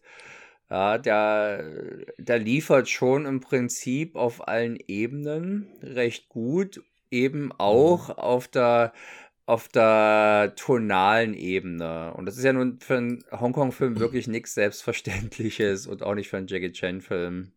Bei den Verhältnissen ist das fast schon noch ein perfekt ausbalanciert, wie der Marco schon sagte, sehr gut ausbalanciert und in seinen, seinen Hongkong-esken Marotten ist er noch so am gediegensten und tatsächlich im westlichen Publikum noch am, eines der vorzeigbarsten Filme aus Hongkong. Ne? Aber ich, ich habe das ich wollte doch gar nicht mal auf ein Fazit eingehen. Ich, es gibt noch mehrere Szenen und noch ein paar Details, auf die ich eingehen wollte. Ähm, aber weil du die Zweiteilung meintest, Markus, hier mal ein kleiner Kritikpunkt meinerseits. Äh, so sehr ich die Arbeit in dem Film schätze, so sehr ich das alles toll finde, ähm, für mich war nie so ganz das Top-Material, obwohl er Top-Material ist, aber ich, eine Sache hat mich immer gestört bei dem Film und zwar nämlich, äh, dass der Film im Prinzip nach dem Turmstand so ziemlich das meiste, wenn nicht alles gesagt hat. Also äh, ich finde, er hat das sein, sein bestes Pulver bereits schon in Mitte des Filmes verschossen. Und der zweite Teil mit den Piraten, da gibt es zwar noch ein paar Szenen, wie gesagt, äh, Dick Way selbst als Pirat ist schon äh, eine, eine Augenweide, aber zumindest äh, ist auch was, an, an dem du haften bleibst. Besser. Und er ist ein Hingucker und, und das Finale gegen Ende ist auch nochmal ein ganz neues Setting, die, die, die, die, diese, dieses Höhlenversteck und wo dann im, äh, neben Martial Arts am Ende auch noch Granaten geworfen werden und mit Gewehren geschossen wird, da wird nochmal was aufgefahren, aber äh, wenn man eben über Project A spricht, spricht keiner über das Finale, komischerweise, sondern alle über die, die erste Hälfte des Filmes und normalerweise auch bei guten Actionfilmen, auch bei Jackie Chan-Filmen, ist das Highlight immer das Finale. Und in dem Fall hat der Film eigentlich schon seine besten Szenen in den ersten 60 Minuten gezeigt und danach äh, geht's okay weiter. Aber das Beste im Prinzip haben wir gesehen. Und ich weiß, ich habe früher tatsächlich oft mal den Film einfach nur zur Hälfte geguckt und dachte mir, auch jetzt ist auch gut. Wenn ich mal weniger Zeit hatte, dann lief das tatsächlich so. Aber es wird tatsächlich nicht ganz äh, dem gerecht, was am Ende noch geboten kann, wird. kann ich nachvollziehen. Geht, Oder wie würde ich auch gar nicht widersprechen wollen, können, tun, aber ähm, ich glaube, warum ich es hier ähm, besser gutieren kann als bei anderen Filmen, die vielleicht gibt ja noch genug Beispiele, die groß anfangen, die ihr Highlight in der Mitte haben und dann zum Ende hin dann quasi so ausfaden, ist wahrscheinlich genau das, dass nach dem Turmstand ähm, dann aber auch ein harter Cut gemacht wird und dann quasi ein neues Kapitel im selben Buch aufgeschlagen wird. Das, das Undercover-Action-Abenteuer. Dann, dann plötzlich, ja, es, es ist ja dann plötzlich eine engere Geschichte. Es wird dann auch, auch optisch deutlich dunkler. Es wird enger durch das Höhlensystem, durch die Insel, die gut, für die, bei der ich jetzt überhaupt kein Gefühl dafür habe, wie groß sie ist und wo genau sie versteckt ist, auch wenn wir uns lange äh, ähm, äh, Szenen zeigten, denen mit der Dschungel dorthin gefahren wird, geschenkt ich denke, ich verzeihe es zumindest für mich, für mich ähm, gefühlsmäßig, mehr habe ich ja nicht zu bieten in der Hinsicht, dadurch, dass halt wirklich dieser harte Cut gemacht wird und man quasi dann ähm, neu in die Geschichte einsteigt. Deswegen finde ich das nicht so dramatisch, auch wenn ich dir natürlich, was die Schauwerte angeht, vollkommen recht gebe, dass das Finale mit dem, was davor gelaufen ist, nicht mehr mithalten kann, auch wenn es immer noch auf einem hohen Niveau ist, weil die Kampfchoreografien finde ich einfach auch da ziemlich klasse. Ich hätte das mir. liefert ja aber noch ein bisschen mehr, vor allem. Na klar, man kommt natürlich zu Jackie Chan-Filmen wegen einer ganz speziellen Art von Action, wo jetzt beispielsweise Pyrotechnik nicht unbedingt äh, auf der Nummer 1 der Agenda ist. Aber nichtsdestotrotz, hier wird schon einiges Tolles geboten. Das ist ein hochkarätiges Finale. Äh, die Tatsache, dass vorher schon was Besseres kam oder was Spektakuläres kam, schmälert das für mich jetzt nicht über die Maßen. Äh, ich war da früher schon gut dabei bis zum letzten, äh, bis zum letzten Kick und was auch jetzt wieder. Es ist halt auch einigermaßen im Rahmen so in einer äh, Action-Komödie ist das auch schon einigermaßen spannend, würde ich sagen. Und das, deswegen kann ich da gar nicht. Mir ist es auch aufgefallen, na klar, dass eben der echte Höhepunkt schon äh, eben nicht im Showdown kommt, aber es kommt genug anderes Cooles und natürlich auch ein paar geile Bonmots, von denen ja der Markus vorhin schon gesprochen hat. Was man natürlich nicht kriegt, was wer jetzt hier reingeht in der Hoffnung, irgendwie ein klassisches Piratenabenteuer zu erleben, der wird natürlich enttäuscht sein. Es ist also kein Swashbuckler, wie es so schön im Englischen heißt. Äh, der Großteil des Ganzen findet hier, also der fast alles findet auf Land statt. Dieser kurze Abstecher, wenn halt dieser, dieser Überfall von San Pau auf dieses Schiff mit den äh, ja. Aristokraten ist jetzt auch nicht gerade ein kämpferisches Highlight, sondern hat eher ein Handlungselement, ein kurzes und es ist mehr ein Überfall. Genau. Und, äh, da, und da merkt man auch, wie natürlich die, der, der Film da, äh, sich hütet davor, jetzt hier irgendwie zu groß draußen Miniaturschiffe oder gar echte Schiffe zu zeigen oder sowas. Du siehst halt recht entfernt irgendwas Kleines da rumschwimmen und dann hast du halt äh, eine Nahaufnahme von dem Set. Äh, passt. Insofern ist es vielleicht ganz gut, dass der Film, dass man den nicht Pirate Patrol genannt hat, wo man eben vielleicht noch eher diese Erwartungshaltung aufgebaut hätte, so Pro Project A, da erwartet man jetzt vielleicht gar nicht unbedingt einen Fluch der Karibik oder irgendwas in diese Richtung, sondern ja. man kriegt halt eben einen Jackie Chan-Film. Eine Geschichtsstunde. Aber können wir kurz über den Titel sprechen? Also äh, es wird ja gesagt, dass das Ganze hier ein bisschen auf äh, wahren historischen Begebenheiten beruht. Ich weiß nicht, ob es wirklich nur um das Vorhandensein, das Problem von tatsächlichen Piraten zu der Zeit damals in, in, in Hongkong gewesen sein mag oder ob es tatsächlich auch eine Art äh, Projekt A gegeben hat oder irgendeine Maßnahme, der man einen Namen gegeben hat, um eben dies, diesen Problems Herr zu werden. Aber ich würde gern wissen, äh, ich, ich nehme an, diese ganze Geschichte um, um geschmuggelte Gewehre und dann, dass sich dann Chan als, als Edelmann verkleidet, um dort äh, die Piraten zu infiltrieren. Ich nehme an, das sind jetzt alles Erfindungen des Filmes, aber was war das eigentlich. Kein, das, das, basiert doch auf nichts. Das ist doch keine. Es gab halt Chine, es gab halt Piraten zu dieser Zeit im südchinesischen Meer, die jetzt aber zu, die, die waren halt vor allem in Hongkong, weil halt Hongkong quasi der wichtigste Hafen von China war.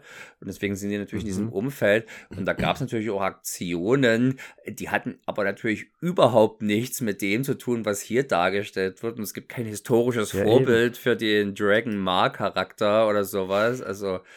Ja, ich überlegte, was waren die Maßnahmen? Die Maßnahmen war, wenn es nach dem Film ging, einfach, das war einfach eine reine Auslöschungskampagne. Das A steht für Aus äh, losziehen und so viele Piraten wie möglich umbringen. Das ist im Prinzip der große Plan.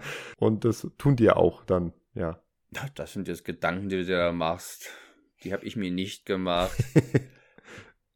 nichts hier wirkte irgendwie wie, als, als gäbe es da eine Vorlage im realen Leben. Letztendlich hat man aber natürlich großteils bloß versucht rauszufinden, wer denn die wer denn, wo denn die Piraten äh, äh, quasi ihren Stützpunkt haben und wer ihnen in der Stadt hilft. Das klingt ja erstmal relativ plausibel. Aber ich glaube zumindest, die, die Rivalität zwischen Matrosen und äh, Polizisten, die war, die, die gab es tatsächlich so, wurde, und, und dass man das so aufgegriffen hat und dann. Rivalitäten zwischen unterschiedlichen Institutionen sind jetzt auch nicht selten. Wo gibt's denn sowas? Also, dass da, es gibt aber nö, es gab keinen großen historisch belegten Streit oder so. Also, da, in der Hinsicht sollte man gar nicht denken, um Gottes Willen. Ich, also das, ich habe das auch bei der Wikipedia gelesen. Ich finde es völlig müßig, sich Gedanken zu machen hier um irgendwie historische Sachen. Wenn es da was gab, lief es garantiert alles völlig anders ab als hier. Dann lohnt es sich noch eher beim Fluch der Karibik über die historischen Wurzeln nachzudenken als hier. Vielleicht wäre es ja damals besser gelaufen, wenn die so gemacht hätten wie Jackie Chan jetzt, ne? Aber.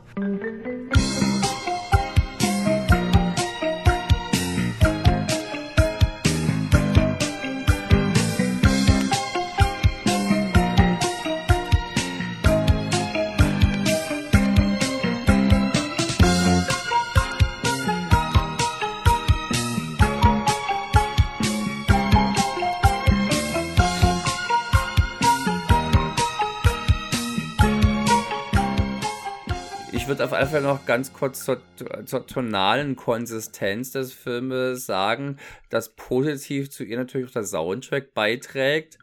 Äh, das oh ja, natürlich. die erste Zusammenarbeit von Jackie Chan mit Michael Lai als Komponist, der dann später eben auch mhm. legendäre Scores zu Police Story unter anderem gemacht hat. Und äh, ja, voll orchestral. liefert voll. hier ein schönes, urisches Titelthema ab. Ich muss zugeben, als ich den Film das erste Mal gesehen habe damals, war dieses gesungene Ding am Anfang eher was, wo ich die, wo sich meine Augenbrauen äh, hoben in verwundertem Erstaunen. Inzwischen ist es Teil des Charmes. Es wird auch variiert im Film. Immer wieder an verschiedenen Stellen ist es zu hören. Aber es gibt eben natürlich auch andere Sachen, die dann später, insbesondere dieses Ding äh, während der Fahrradverfolgungsjagd, hat man auch später noch einen anderen Film gehört. Da wurde es offenbar geplündert. In eben genau dieser mhm. Michael Lai, Lai in diesem Arrangement.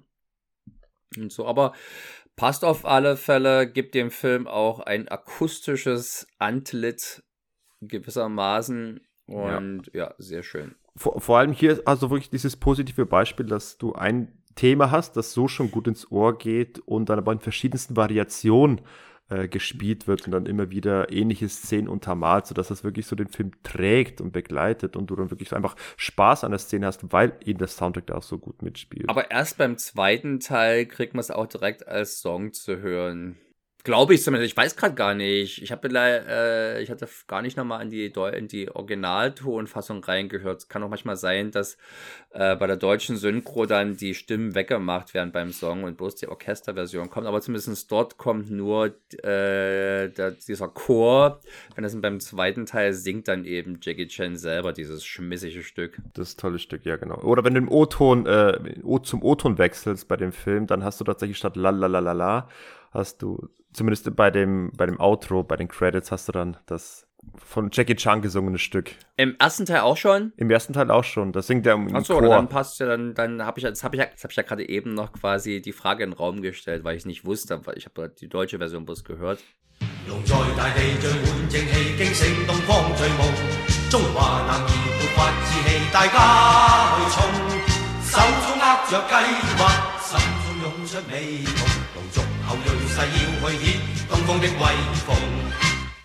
Bei der zweiten kommt sie halt aber auch in der, auf der deutschen Tonspur offensichtlich. Oder da hat einfach man das einfach überblendet, weil das war ja keine offizielle Version, die ich hier geschaut habe, sondern gefandabbte, gewissermaßen. Naja, egal, Synchro, Leckerbissen. Markus, wenn ich dir sage, Parole.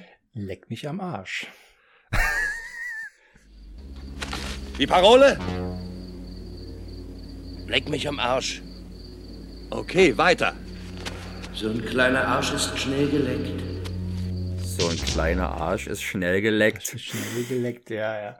Ach, es sind einfach so viele. Ich kann, ich, ich tue mich immer so schwer, sowas dann immer so aus, aus, aus dem Ärmel zu schütteln. Ich kann das immer besser im, im Zwiegespräch, wenn mir dann äh, zum, im passenden Moment was einfällt, so auf Kommando, tue ich mir immer schwer. Aber es sind schon viele Kleinigkeiten, viele Sprüche, die auch bei mir in, in, in den allgemeinen Sprachgebrauch auch übergegangen sind. Worüber habt ihr eben gelacht? Das sind zwei heiße Bräute. Die sollen ganz schnucklig aussehen und er würde sie nicht von der Bettkante schubsen. Ja, Ist doch mal ein schöner Anmachspruch. Hey Baby, dich würde ich gerne nicht von der Bettkante schubsen. Lustiger finde ich ja dann seine äh, Variation, wenn er im Schlaf noch vor dem Spruch Ja, träumt ja, ja, und dann solche Sachen abgibt. Also guck dir ihre Bettkante an. Sie hat einen hübschen Schubs. Die würde ich gern Schubsen. Schau dir mal die Hübschen da drüben an, was für schöne Bettkanten haben. Sieh dir die beiden Bräute an. Die würde ich nicht schubsen. Auch nicht von der Bettkante? Nein, sie sind ganz schön schnucklig, die breiten Bräute. Was, die Kante? Sieh dir die Bettkante da drüben an. Sie hat einen tollen Schubs. Ganz schön schnucklig. Ich würde sie schubsen. Sieh dir da drüben die Schönen an, was die für eine Bettkante haben. Die Fresse! Sei bloß still, wir wollen Über, schlafen. überhaupt diese, diese Ausbildungsszene, die ist ja, ich, ich denke mal, wir sind alle Fans von Ausbildungsszenen. Das ist ja immer so ein sch schönes Highlight. Ich nicht. Äh, Das ist nur aber kurz vor einer Trainingsszene. du hast halt keinen Humor, ne? Aber, nee, ich, ich, ich finde ja größtenteils die Szenen eigentlich äh, toll und witzig, aber die eine Szene, die habe ich nicht verstanden. Was, was war eigentlich die Idee hinter der echten Granate, die die Fake-Granate ersetzen sollte? Gelegentlich müssen wir auch Waffeln benutzen. Ich meine Waffen, ihr müsst euch mit ihnen vertraut machen. Jim Biao demonstriert ja gerade, wie Granaten funktionieren. Das Prinzip Granate. Man zieht einen Stecker und wirft sie. Ja, gut. Und danach holt sie Mars zurück und tauscht sie gegen eine echte aus. Und ich denke mir, okay, wa- was war jetzt eigentlich dann die Idee dahinter? War das jetzt ein geplanter Mordversuch? Nein, er sollte die wieder schmeißen oder so- sollte sich dann erschrecken, dass es plötzlich, dass es plötzlich Bums macht. Hm. Stattdessen schmeißt hat es er aber zu den halt Kadetten. Richtung- Genau, so war das nicht geplant. Ja, wichtige Fragen. Kommen wir zum nächsten Punkt, ehe du dir deine schicksalsschweren Gedanken machst. Das musst du in deiner. Freizeit machen, nicht hier in der, in, in der Dienstzeit. Hier ist Disziplin. Na, auf alle Fälle ist es natürlich schön, die Dynamik zwischen den drei Peking-Oberbrüdern funktioniert prima. Auch wenn ich nie ganz verstanden habe, warum jetzt eigentlich Sammo Hungs äh, Gauner-Charakter mit dabei sein muss. Der wollte selbst das schnelle Geld machen. Also offensichtlich gibt es ja eine, ich glaube, da war mal noch, eine, noch, noch sowas wie ein Subplot oder sowas wie eine Hintergrundgeschichte Geschichte angedacht, weil es wirkt so, als kennen die sich von früher her. Ja. Aber das muss man sich quasi aus den Bröckchen zusammenreimen Ja. und der Tatsache, dass sie jetzt eben hier äh, zusammenhängen und irgendwie eine emotionale Bindung zueinander haben, wo Enttäuschung zum Beispiel über ein Verrat oder sowas eine Rolle spielt. Wenn die den jetzt einfach bloß als Gauner frisch von der Straße rekrutiert haben, säße vermutlich äh, sein Hintergehen äh, nicht irgendwie tief. So hingegen haben sie aber irgendwie doch einen Grund. Äh, es gibt hier generell so ein paar Kon Verbindungen, die in eine Tiefe suggerieren.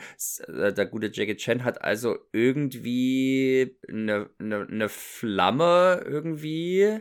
Winnie, Winnie, die genau. auch von einer Winnie Leung gespielt wird. Äh, Die sieht ganz stücklich aus. Du würdest sie die ist gleichzeitig, glaube ich, die Tochter von, die ist die Tochter von seinem neuen Ja. Vorgesetzten. Und Nein, das, sie ist die Tochter von dem alten Vorgesetzten. Von dem, von dem Marineadmiral. Ach so, stimmt. Dafür ist aber Sion Biao der Neffe vom Genau, neuen so Vorgesetzten. Das spielt alles keine große Rolle, lässt es aber erstmal komplexer wirken, als es letztlich ist. Ich glaube, mit so, mit so einem Halbsatz, dass die alle familiär miteinander verbunden sind, äh, will man sich genau das ersparen, dass man da komplex herleiten muss, woher sich je, jeder hier kennt. Ist halt alles Familie, die hängen halt alle äh, im Stützpunkt rum und deswegen mag man sich ja. Hey, Sie Fettsack! Ihr Gesicht kommt mir bekannt vor. Hongkong ist ein Dorf, Captain. Ich habe einen Doppelgänger. Ihre Stimme kommt mir auch bekannt vor. Äh, Na sicher, Sir. Man nennt mich Kuckurukucku. Jetzt dämmert's, was? Seien Sie nicht so vorlaut. Sie sprechen mit einem Polizeibeamten. Das bin ich doch gar nicht. Also, ciao. Wichtiger ist, sind aber im Zweifelsfall doch die kameradschaftlichen Bindungen mit den Jungs von der Küstenwache. Auf jeden Fall. Aber apropos Kameradschaft, ganz kurz nochmal ähm, zum Finale. Mir geht's im Finale, wenn dann wirklich dann der, wenn Dick Wei ähm, seine Physis gewinnbringend in die Action-Choreografie mit einbringt, geht's mir ein paar Minuten lang wirklich so, dass ich, oder paar Minuten, solange die Kampfszene halt eben dauert, dass ich auf Seiten von Sao Pau bin, weil die anderen müssen sich zu dritt zusammentun und müssen gegen ihn antreten. Das hat mich als Kind damals, ich will nicht sagen verstört, aber so ein bisschen irritiert. Also A erstmal, dass man, für mich waren die, die zu dritt auf einen eingeprügelt haben, immer die Bösen. Ja. Und jetzt sind es hier. Und dann sind es auch noch meine Helden, die sich den ganzen Film hier wirklich profiliert mit ihrer Artistik äh, zeigen und alles und jeden niederknüppeln. Und jetzt haben sie es, jetzt schaffen sie es nicht mal zu dritt, diesen äh, langhaarigen Zottelbär da zu verhauen und müssen ihn dann auch noch feige in seinen Teppich einwickeln und in die Luft sprengen. Ja, das hat mich auch ein bisschen gestört, zumal auch dass das Ganze für mich immer persönlichen faden Beigeschmack hatte, weil sie sind ja wirklich auf einem Mordtrip, so wenn man es böse ausdrücken möchte. In, in den meisten Jackie Chan geht es eigentlich darum, er, er bekommt einen Gegner gestellt. Er, eigentlich möchte Jackie Chan nicht kämpfen, aber er muss sich jetzt erwehren, weil ihm eine Gefahr aufgebürdet wird, ein, eine Herausforderung. Aber in dem Fall äh, sind sie aktiv dorthin gegangen und mit dem Ziel, diese Person zu töten. So. Und Nein, der, hat ihn auch, der hat sich halt nicht festnehmen lassen, ja nicht- diese renitente Potsau. musste halt äh, in die Luft gesprengt werden. Ne?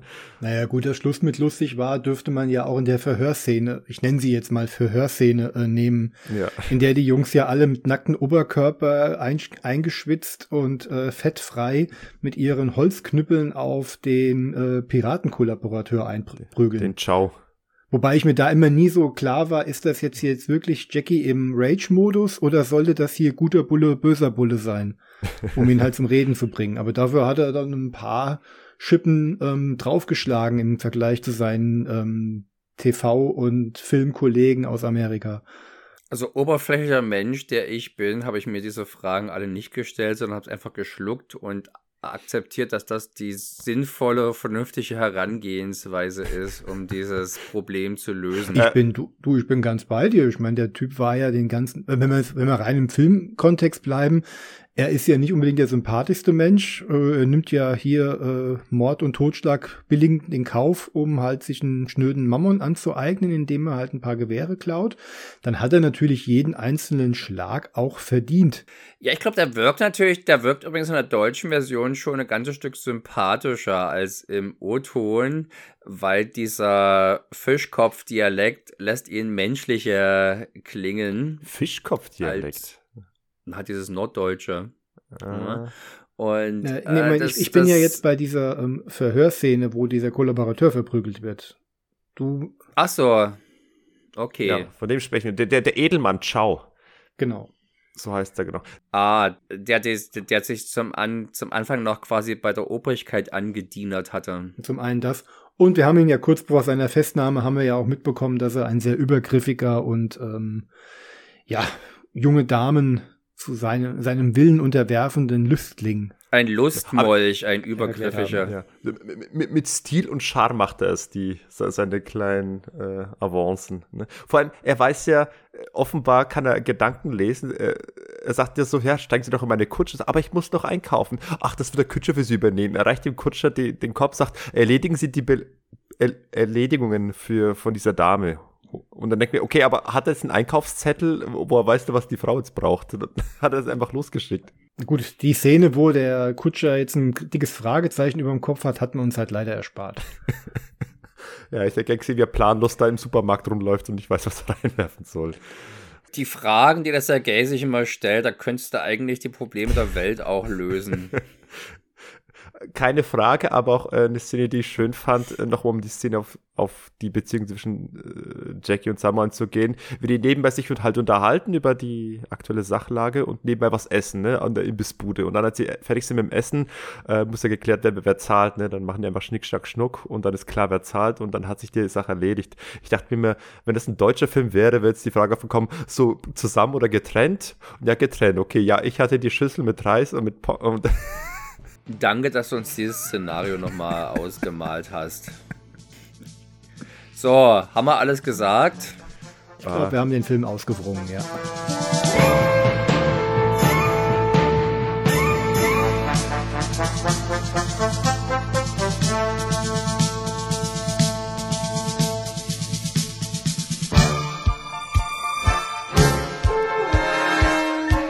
Obwohl man, obwohl, obwohl, ganz, noch eins muss ich jetzt gerade mal sagen, ich finde es heftig, dass wir die Turmszene wirklich nur nebenbei erwähnt haben.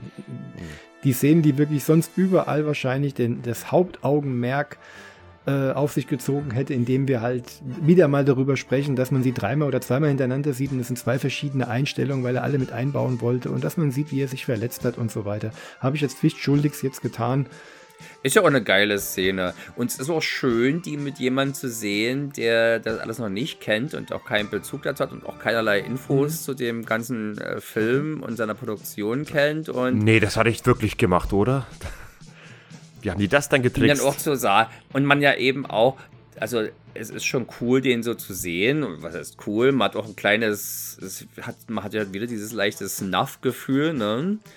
Äh, aber ja, er wollte es halt nicht anders. Eben. Und dass er dann aber halt diesen Holter, die Polter-Fall hat und dann noch aufsteht und weiterspielt, auch wenn es nicht ewig ist, ja. aber es ist ja mal erstmal beruhigend, dass er es kann und nicht weggetragen werden muss. Und dann äh, schön zu sehen, wie die Nebendarsteller nicht Schauspieler müssen, weil siehst ja, die, die, die Winnie Leung, die, die leidet ja richtig mit den, den Schmerz, die, die sie so fühlt, den Jackie Chan hat, äh, erlebt haben muss. Die, die, die muss es ja nicht schauspielen, ihre, ihre, ihr angespanntes Gesicht, das ist ja wirklich real in, in diesem Moment, die dann wirklich so mitleidet. Also, äh, ja, das macht die Szene nochmal kräftiger. Der muss schon auch, der, der, der Jackie Chan muss natürlich schon einen ordentlichen Vogel gehabt haben, zu dieser Zeit, sich sowas zuzumuten. Vor allem, er hat es ja dreimal gemacht. Ohne, dass er es gemusst hätte. Er hat es dreimal gemacht, aber um nochmal auf seine Menschlichkeit einzugehen, er hat sich einfach so gemacht, er hat ja, man kann jetzt hier wieder das Wikipedia-Wissen raushauen, äh, eine ganze Woche lang hat er damit verbracht, diesen Stunt nicht zu tun, bis er es endlich doch gemacht hat und sich so lange auf diesen Zeiger gehangen hat, bis äh, er eben von allein die Kraft... Da, da hätten andere in Hongkong zwei weitere Filme gedreht. Wenn es in der lag, wieder äh, Golden Harvest auf der Tasche. Ja, aber dann hättest du auch nicht so eine tolle, denkwürdige Szene gehabt. Die hätten einfach noch jemand hinter ihm gebraucht, der ihm einen Arschtritt gegeben hat, dass er runtergesprungen wäre und nicht ewig bedenkenträgerisch rumsteht und dann doch wieder runter. So wie ich es immer gemacht habe, wenn ich auf einen 10-Meter-Turm gesprungen bin, oben dachte, ach nee, das muss jetzt doch nicht sein und wieder zurück. Man, man sieht es ja auch in der einen Szene, äh, bei einem Take, wie er dann nicht durch die Markisten durchgefallen ist. Er ist ja quasi abgeprallt und dann seitlich runtergefallen, was ja nochmal ekliger aussah. Das ist ja die Szene, die es in die Outtakes dann geschafft ja. hat. Und deswegen haben die dann für die späteren Takes eben äh, ja, die Markissen etwas durchgeschnitten und leicht angenäht, damit es sichergestellt ist, dass er dann doch durchkommt, weil er sonst eben zu weich dafür war, ja. Und um nochmal das Wikipedia-Wissen zu vervollständigen, das war natürlich eine Hommage an den Stummfilmklassiker Safety Last von Harold Lloyd. Damit hätte man das jetzt alle auch noch abgehakt. Aber wir, wir haben ja im Podcast nicht so diesen e-, enzyklopädischen Anspruch irgendwie, das, das Wikipedia-Wissen runter zu beten. Aber offenbar. Du offensichtlich schon. Wer, wer sehen will, wie ein asiatischer Artist von einem Hausdach runter springt und unmittelbar danach weiter schauspielert, der guckt sich Yuen Biao in Shanghai Police an oder Millionaires Express, der hat's dann richtig gemacht. Das ist aber nicht so hoch wie dieser Turm hier. Ja, aber, genau. er macht, aber er fällt aber, äh, er springt ja auch auf seine Füße. Das stimmt und wirkt quicklebendiger Im Moment, wenn der ist quasi auf den Rücken gefallen, gleich wieder aufgestanden, als ob nichts gewesen wäre. Sowas. Und, dann, und hat eine Szene danach weitergespielt. Ja, genau, genau. Das ist das Großartige an der ganzen Also Nummer. Auch im wenn Prinzip- durchsichtig war. Mit, aber wir wollen nicht über Millionärsexpress sprechen. Das- Doch, möchte ich schon, aber Ja, nicht nee, jetzt. aber nee, aber ich, ich, ich als ich Millionärsexpress gesehen habe, war ich schwer beeindruckt. Ich dachte, da, dagegen ist ja der Stunt von Jackie Chan ja nichts dagegen. Aber weil, weil Jim Biao so Nein, die sind schon auf ihre eigene Art und Weise was. Ich glaube, bei, bei, der, bei Shanghai Police, also Millionärsexpress, sieht man das, das wirkt cooler, könnte man vielleicht sagen. Hm. Ja, wenn das, das hier, die Kamera ist relativ weit weg davon. Man kann schon alles erkennen, aber man muss jetzt auch ein bisschen nachdenken, um erstmal zu erfassen, was der hier gerade gemacht hat. Es ist jetzt nicht so eine. Ich hatte jetzt zum Beispiel nicht bei jeder Etage, wo er da durch die Markise bricht, jetzt so ein neues Uch, Uch Gefühl oder sowas drin hat, dass ich da zusammengezuckt wäre oder sowas. Also ich zuckt ja jedes Mal Ähm, zusammen, wenn er dann äh, durch die zweite Markise fällt und dann wirklich auf seinen Oberkörper landet und man sieht erstmal, wie sein Oberkörper sich so zusammenbiegt durch den Aufprall. Wo ich denke, eigentlich müsste jetzt doch alle Rippen gebrochen sein, aber nee, offenbar ist er noch flexibel genug. Nicht gewesen. bei diesen Nicht bei diesen Gummimenschen. Gummimenschen, ja. Ende der Fahnenstange, uh.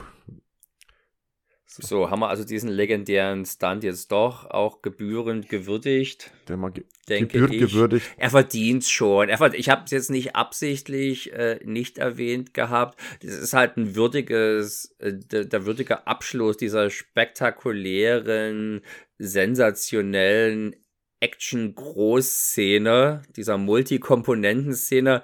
Ich mag ja auch schon die Szenen vorher im Turm, weil ich es auch einfach gerne sehe, in so einem Turm, wo und anders als dieser langweilige Scheißturm in Game of Death, ja, diese Pagode, äh, hast du jetzt zumindest noch so schöne große Zahlenräder, die sich drehen, weil ja ein, ein, ein Getriebe, also ein Uhrwerk drinne ist und so. Das war, hier, hier kam vieles zusammen, was ich mochte und das ist schon geil. Sehr gut. Ja, und äh, wie gesagt, die anderen Stärken, äh, das Pacing stimmt, die, äh, also die Balance aus äh, Comedy und, und Action, seriösen Szenen, das ist äh, sehr souverän. Und äh, Mhm. andere Stärken stimmen, wie zum Beispiel, dass auch die, die Darsteller irgendwie glänzen können und, und auch wirklich noch charismatischer wirken als sonst. Äh, die Musik stimmt, trägt das Ganze. Also tatsächlich ein rundum sehr gelungenes Werk und bis heute ja tatsächlich einer der vorzeigbarsten Hongkong-Filme für Leute wie äh, den Kumpel, den du angesprochen hast, der sich nicht auskennt. Aber ich denke mal, sein Fazit ist ein ähnliches wie das, das wir jetzt hier. Dem habe ich aber auch schon mal Fantasy Mission Force gezeigt, hat er auch brav geschluckt. Nicht protestiert, na dann. Hat er So. nicht protestiert. Und wem der Film noch sehr gut gefallen hat, das weiß ich, wer nicht so ganz vom Fach ist, ist ja der Kaiser Showa, Hirohito. Dem wurde auch der Film auch gezeigt und der war so begeistert von dem Film, dass äh, er verdammt nochmal eine Fortsetzung gefordert hat. Was? Kennst nicht die Legende darum, dass, dass äh, der japanische Kaiser damals Project A gesehen hat und ihn so toll fand, dass er eine Fortsetzung gefordert hat? Habe ich tatsächlich äh, sowohl im Thorsten Bose Buch als auch äh, bei in, in der Doku wurde das dasselbe erwähnt. Die habe ich mir jetzt nicht nochmal komplett angehört. Ich habe bei der oder IMDb angeschaut. gelesen. Also. Jetzt haben wir es, ne? Mm. Also vom Kaiser persönlich abgesegnet. Mehr Beweis ist, braucht man noch nicht mehr, oder? Ich gehe mal davon aus, dass die Forderungen von äh, vom Showa-Kaiser bestimmt großes Gewicht bei Golden Harvest hatten. Und ja, und was war? Und finanzielle Erwägungen keine Rolle spielten, als sie diese Fortsetzung gedreht haben. Obwohl, so wie sie aussieht, habe ich das Gefühl, sie haben es mehr gemacht, weil mit der Showa-Kaiser, damit er sich nicht zu sehr amüsiert. Es war die Rache für die japanischen Kriegsverbrechen ja. die ja unter seiner Ägide entstanden. Nein, das, das ist natürlich zu harsch. Wollen wir also zum zweiten Teil kommen?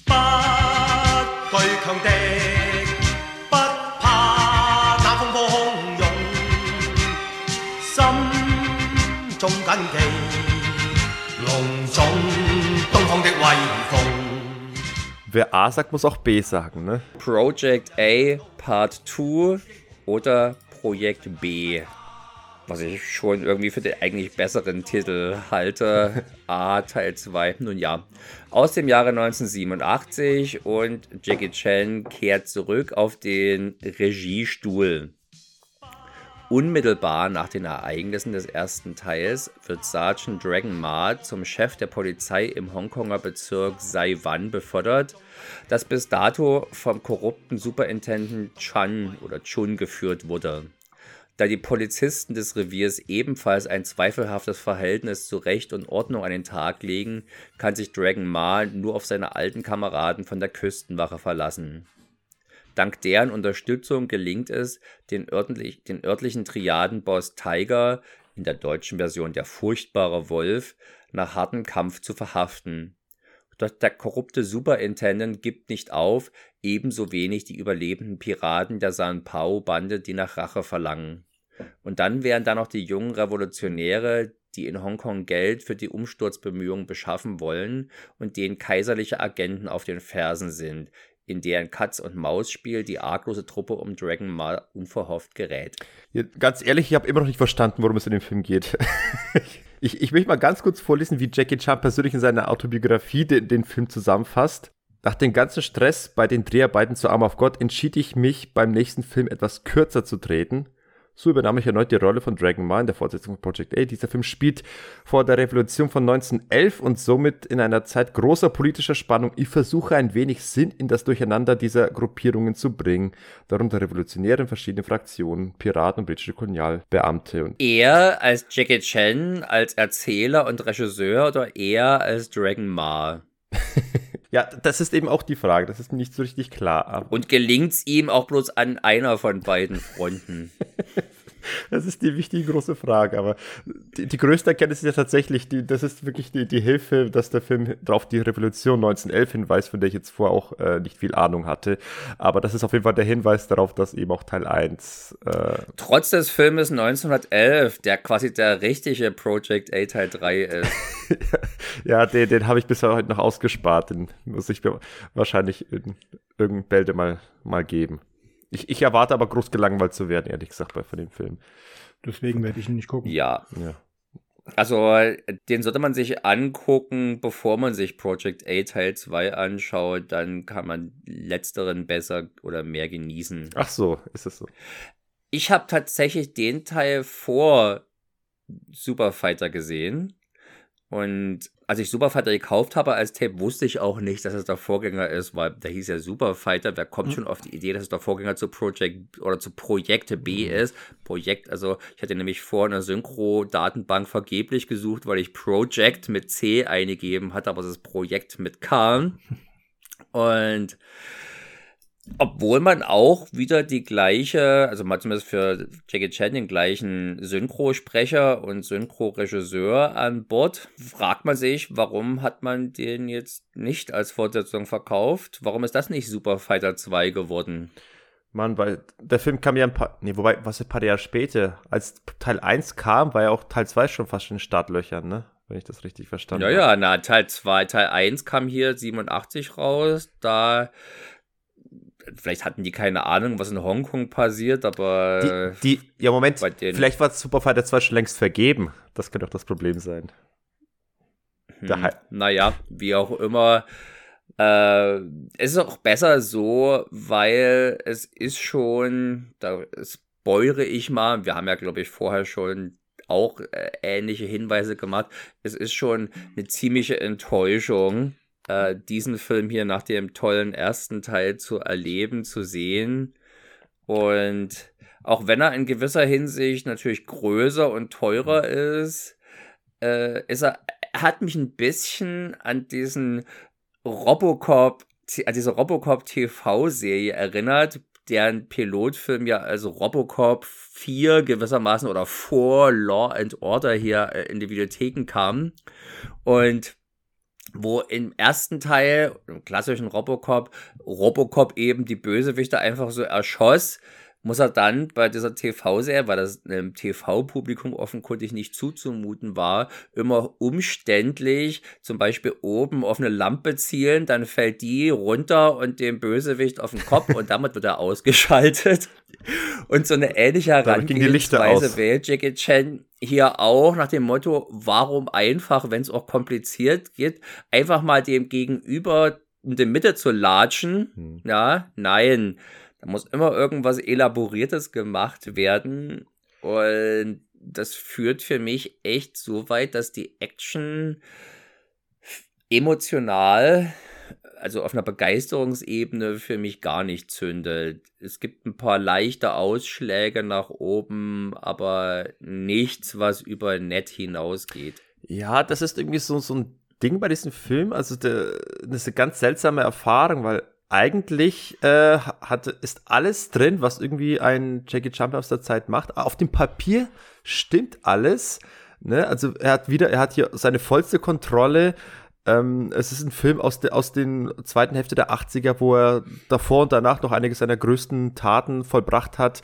Und es ist alles drin, es müsste eigentlich perfekt sein, aber irgendwie hat er es fertiggebracht, dass, dass, dass, die, dass das Ganze nicht so richtig abgeschmeckt ist. Und irgendwie trotz aller Finesse, trotz aller tollen Szenen, das Ganze nicht so richtig zünden will. Und ich habe den früher auch ich fand den gut gefunden, aber, und ich dachte auch, das ist eigentlich einer der, der besten. Das ist wirklich die, die Top-Ware von Jackie Chan. Aber mit einer späteren Sichtung, auch mit der gestrigen Sichtung, merke ich irgendwie, und, und der, Mar und der Markus hat es ja vorhin auch schon durchsickern lassen im Vorgespräch, äh, es herrscht so eine gewisse Antipathie gegen den Film und ich weiß nicht, ist die, du, du guckst ja gerne mal so bei Social Media und Letterboxd und sowas, bei sowas nach. Wie ist denn so allgemein das gesunde Volksempfinden? Das gesunde Volksempfinden ist eigentlich deutlich Film? wohlwollender. Also es kommt nur minimal schlechter weg bei IMDb und Letterboxd als der erste Teil, aber ist eigentlich noch, äh, befindet sich im selben, in derselben Bewertungsdimension. Äh, gleichzeitig habe ich aber mir mal ein paar Kritiken durchgelesen und einige von den Tiefstwertungen gehen auf genau das ein, was ich auch bei dem Film empfunden habe, nämlich dass er trotz aller guten Szenen die alle nicht so richtig zünden wollen, weil eben diese verdammte Handlung so ums Verrecken nicht zu durchdringen ist. Es, also ich habe den Film jetzt bestimmt fünfmal oder sowas gesehen. Gestern wieder. Ich, hab, ich kann nach, nach, der gestrigen Sichtung kann ich immer noch nicht sagen, was da eigentlich genau warum passiert, wer was warum wie macht. Ich kann halt natürlich irgendwie die, die, die Plot-Devices reinwerfen. Irgendwie gibt's korrupte Polizisten. Irgendwie spielt das Ganze vor einem revolutionären historischen Hintergrund und irgendwelche Parteien wollen Dinge, unter anderem ein schwarzes Buch mit irgendwelchen Namen und und die Piraten aus dem ersten Teil kommen auch noch mal ganz kurz vorbei, auch wenn die nicht so richtig gewinnbringend reingebracht werden. Außer dass Jackie Chan sich nochmal wieder als, als. Na, irgendwie schon ein bisschen. Das fand ich eigentlich ganz sympathisch mit dieser Wandlung vom Saulus zum Paulus. Ja, aber das ist auch eher so gegen Ende erzwungen und das ist Dienst, um, um Jackie Chan nochmal so ein bisschen besonders herwirken wirken zu lassen, der dann für seine eigentlichen Feinde nochmal irgendwie eine Medizin bezahlt, was ja ganz schön ist, aber und, und dann gegen Ende kommen sie ihm auch noch zur Hilfe. Das kann man jetzt richtig deuten, aber äh, aber richtig Gewinn bringt, fand ich das dann trotzdem nicht. Nett, wie du sagst, nett, aber ich glaube, und das habe ich, glaube ich, glaub, bei Markus so gehört, das große Problem dieses Films ist dieser nicht enden wollende Mittelteil. Wo wir also im ersten Teil einen sehr geilen Mittelteil hatten, haben wir hier einen Stein, einen Betonschuh am Fuß dieses Filmes, der das Ganze noch ordentlich nach unten zieht und auch letztendlich das, was der Film vorher aufgebaut hat, völlig im Prinzip bedeutungslos macht, weil der, der Film ist im ersten Drittel im ersten Viertel, schwer zu sagen, fast so eine Art wie Hongkong-Version der Untouchables. Mhm. Ja, mit einem unbestechlichen Kopf, der also in ein äh, korruptes Polizeisystem reinkommt und da deswegen sich eben auch immer äh, nie sicher sein kann, dass er, dass eben nicht einer seiner eigenen Kollegen ein Messer in den Rücken stößt. Äh, ich habe hab das übrigens wieder vergessen, auch jetzt wieder, dass der Gangsterboss, der Tiger, dann wirklich völlig aus dem Film verschwindet. Der wird so aufgebaut, so mächtig und dann war es das tatsächlich. Äh, und wir sprechen über ganz andere Sachen. Ja, der war nur dazu da, damit man so die, die erste größere Action-Szene in dem Film etablieren kann, als, als Einstieg, als verspäteter Einstieg fast schon. Und, äh, und dann geht's halt munter mit diesen Revolutionären weiter. Und, und ich sag mal, wenn man jetzt nicht den historischen Kontext hat, also wenn man jetzt nicht weiß, was da 1911 war, äh, dann, dann, dann bekommst du von diesem Film auch kein Gefühl dafür, dass tatsächlich äh, äh, eine revolutionäre Stimmung ist oder dass da gerade Aufbruchsstimmung ist. Für mich wirkt alles, was in dem Film passiert, wie der normalste Alltag und, und das wird ja halt so getan, als ob es aber gerade irgendwelche Leute gibt, die irgendwie eine, eine Umwälzung äh, vorantreiben wollen. Aber was ihre konkreten Ziele sind, was sie konkret wollen, das ist für, für mich ums Verreck nicht klar. Es wird hier natürlich auch, äh, es wird mal ganz kurz in der deutschen Synchro besprechen, die Revolutionärinnen von Dr. Sun. Wenn man keine Ahnung hat, weiß man natürlich nicht, wer das ist. Wer hingegen Once Upon a Time in China 2 gesehen ja. hat, ja, dem wichtigsten historischen Beitrag äh, zur, zur Hongkonger Filmlandschaft, der weiß, dass es sich dabei um Dr. Sun Yat-sen handelt, gewissermaßen dem Vater des modernen äh, Chinas. Mhm. Und der ist halt tatsächlich so ein bisschen diese Figur, die diese gesamte Revolution vorangetrieben hat. Aber das war ja keine Volksrevolution im, Kla im, im klassischen Sinne, wobei so häufig gab es solche Volksrevolutionen gar nicht mehr, sondern es war natürlich eine von Intellektuellen organisierte. Wer den Film Bodyguards and Assassins gesehen hat, den ich hiermit explizit ans Herz legen möchte, der dort kommt diese revolutionäre Stimmung und aber auch die oppressive Stimmung durch diese, durch diese äh, kaiserlichen Agenten und Polizisten, Geheimpolizei und sowas deutlich besser rüber. Das hier will ja eigentlich doch noch ein großer Spaß sein. Obwohl er gerade zu, zu Beginn, also diese gesamte Szene, wo er eben in dieses neue Revier gelangt und äh, wo seine Untergebenen mal offen, mal hinterrücks die Mitarbeit verweigern, das hat schon, das ist, das ist fast ein bisschen beklemmend. Mhm. Auch wenn man, auch wenn man es schon ähnlich kennt. Ähm, und man denkt eigentlich, okay, das könnte jetzt was werden, was Spannendes, aber das, die Hoffnung währt nicht lang.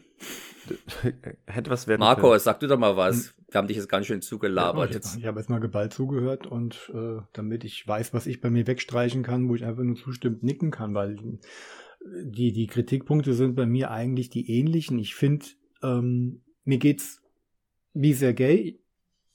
Das ist jetzt bei mir jetzt zwei oder drei Tage her, dass ich ihn jetzt gesehen habe als Vorbereitung.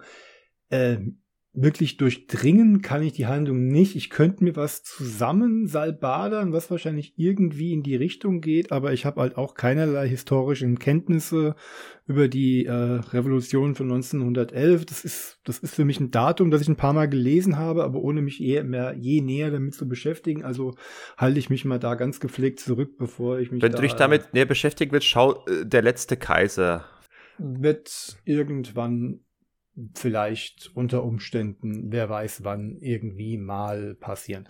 Aber ähm, ich gebe vollkommen recht, die erste halbe Stunde, das erste Drittel würde ich jetzt sagen, ähm, bin ich voll dabei. Ich, ich nehme, ich habe ich hab altbekannte äh, Darsteller aus dem Vorgänger wieder. Ich bin mit der ähm, es wirkt alles ein bisschen größer, die, die, die Sets wirken ein bisschen detaillierter, es ist alles ein bisschen farbenfroher, es ist definitiv mehr Geld reingepumpt worden als vorher. Nimmt mal alles hin, ne? Fortsetzung größer, schneller, höher, weiter. Und auch das, ich will nicht sagen, Beklemmung wäre jetzt nicht der Begriff, der mir eingefallen wäre mit dem ganzen ähm, korrupte Bullenplot, aber es hat eine gewisse Form von Anspannung. Es ist eine Fortführung, dass du ähm, eine Fortsetzung hast, die im selben Universum spielt, aber einen anderen Weg einschlägt, in dem halt die Piraten eigentlich gar nicht mehr oder wenn halt doch sekundär vorkommen, die sind ja auch eigentlich nur ähm, eine Form von Geistern, die durch den Film ähm, äh, wabern. Sie, sie kriegen zwar die erste Comic Relief eigentlich. Ja, Comic Relief. Sie, sie haben zwar die erste Szene im Film als äh, Bindeglied zur Fortsetzung und dann werden sie, wenn das Drehbuch sie braucht, reingeworfen. Aber auch ihre Szenen haben nie es sind nie die Highlights an, an, an Comedy, es sind aber auch keine bedrohlichen Szenen. Ich weiß nicht, ob, äh, ob sie da sind oder nicht, macht für den Film am Ende des Tages keinen Unterschied. Sie sind emotionale Highlights, als sie dann plötzlich um ihren Anführer trauern und dann sich freuen, dass Jackie Chan ihnen die Medizin bezahlt. Ja, ich musste weinen, weil ich habe nebenbei nämlich meine Zwiebeln fürs Abendessen geschnitten. ähm, und dann kommt es zu dieser Konfrontation mit dem äh, bösen Wolf, wo du dann eine typische Jackie Chan-Szene bekommst, die ich die vollkommen okay ist, die gut ist, die er dann auch überraschend ernst auch wieder aufgelöst hat. Also die dann auch ähnliche Wege eingeht wie die Herrenclub-Szene aus dem Vorgänger. Aber dabei halt eben nicht so nicht den Impact hat, den wir da haben, weil, wir haben es schon besprochen, auch die Choreografie eine leichte Wandlung halt ähm, durchforstet hat, denn spätestens hier unterstelle ich, nicht belegbar, äh, unterstelle ich aber hier das Fehlen der anderen beiden ähm, Jungs, Yun Biao und Ja. Sammo Hang, sondern dass äh, Jackie halt hier vollkommen freie Bahn halt hatte. Und das ist, glaube ich, auch einer der Elemente, warum er nicht so, für mich jedenfalls nicht so, oder für euch offenbar auch nicht ähm, so gut funktioniert. Es fehlt irgendwie ein Reglement, dass Chan mal ein bisschen eindampft oder mal ein bisschen den Weg weist oder ihm hilft, seine kreativen Ideen ähm, gewinnbringend zu erweitern, was beim ersten noch gelungen ist, was hier hier, hier ordnet, hier, hier, hier, hier dampft ihn keiner ein. Und dann kommt halt das, was der zweite, äh, das der erste ja richtig gemacht hat. Ich habe es ja vorhin schon gesagt. Wir haben zwei Drittel und dann wird ja ein neues Kapitel aufgeschlagen.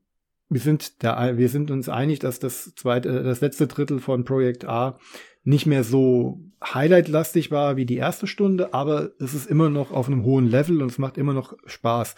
Hier hast du jetzt das Problem, nach diesem ersten Drittel, nach dieser Kampfszene, bricht der Film äh, ein und will halt eine komplett neue Geschichte erzählen, eben mit diesen Revolutionären, mit diesen, ähm, ja, diesen korrupten Polizisten, die groß eingeführt werden, die dann aber auch nur noch beiläufig sind. Also das ganze Thema Korruption wird dann plötzlich nur noch auf eine Figur ähm, eingedampft, die dann aber auch nicht mehr durch seine, ihre Korruption groß auffällt, sondern eher dadurch, dass er halt als Kollaborateur mit ähm, China. nach der Volksrepublik, Im kaiserlichen China. ich krieg's nicht mal richtig zusammen, ähm, dann zusammenarbeitet. das wird halt, nichts wird erklärt, diese, diese, diese, diese politischen Konflikte.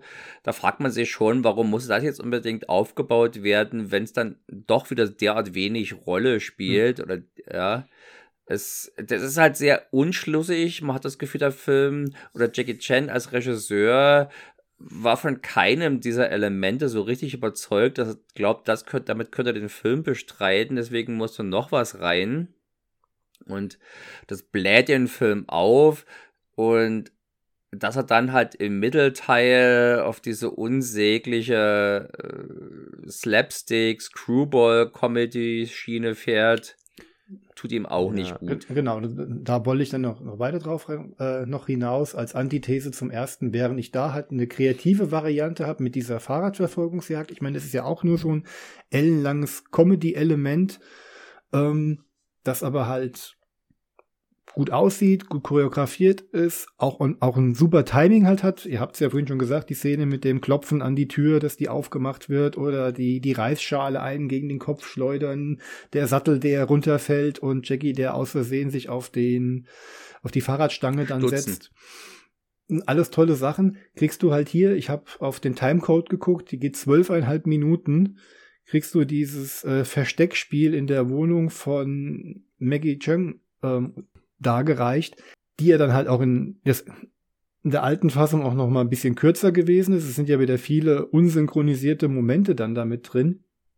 Aber Ja. das macht, ähm, die ist auf logistischer Ebene gut und auch gut durchdacht. Also ich sehe den, den, den Aufwand beziehungsweise den Hirnschmalz, den man da aufgebraucht hat, die Flipcharts, die man wahrscheinlich aufgestellt hat, um zu choreografieren, wer sich wo aufhält und wie das dann am Schnitt zusammengesetzt wird, kann ich alles respektieren. Aber als Zuschauer werde ich komplett ausgebremst, weil ja auch handlungstechnisch nichts passiert, was ich nicht auch in anderthalb Minuten auf Dialogebene oder durch eine Action-Szene hätte auflösen können.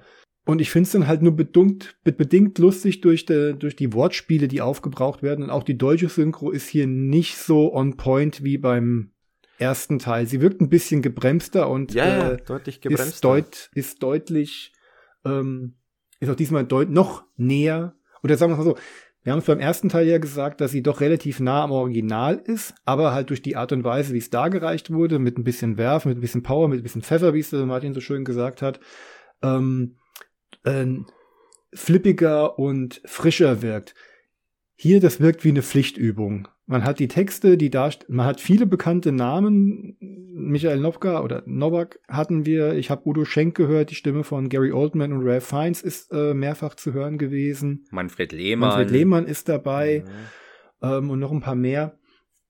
Aber, aber alle ähm, offenbar, ja, offenbar waren die Energy Drinks leer, der Alkoholschrank war nicht mehr aufgefüllt oder man hatte schon äh, das, das nächste Set auf ähm, Aber dann passt es ja zur Low-T-Energy dieses Filmes irgendwie, der halt wirklich durchhängt. Hm.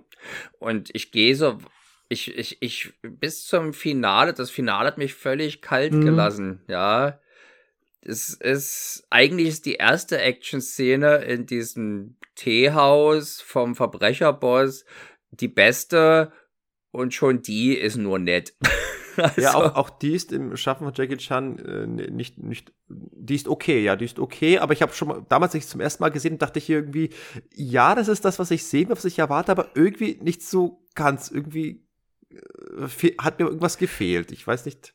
Vieles von dem, was in den guten Jackie Chan Filmen schönes Beiwerk ist, ist hier quasi Hauptgericht und äh, das, die Spitzen, die sonst immer noch mit da sind, wo dann eben doch mal auch ein Bösewicht ordentlich da large quer über äh, übers Gesicht gezogen wird mit Wucht, ja, das fehlt hier halt. Das wirkt, es, es stolpert über seine eigene Verspieltheit in einem Maße, die mich dann zunehmend auch frustriert und fast schon ein bisschen sauer gemacht hat.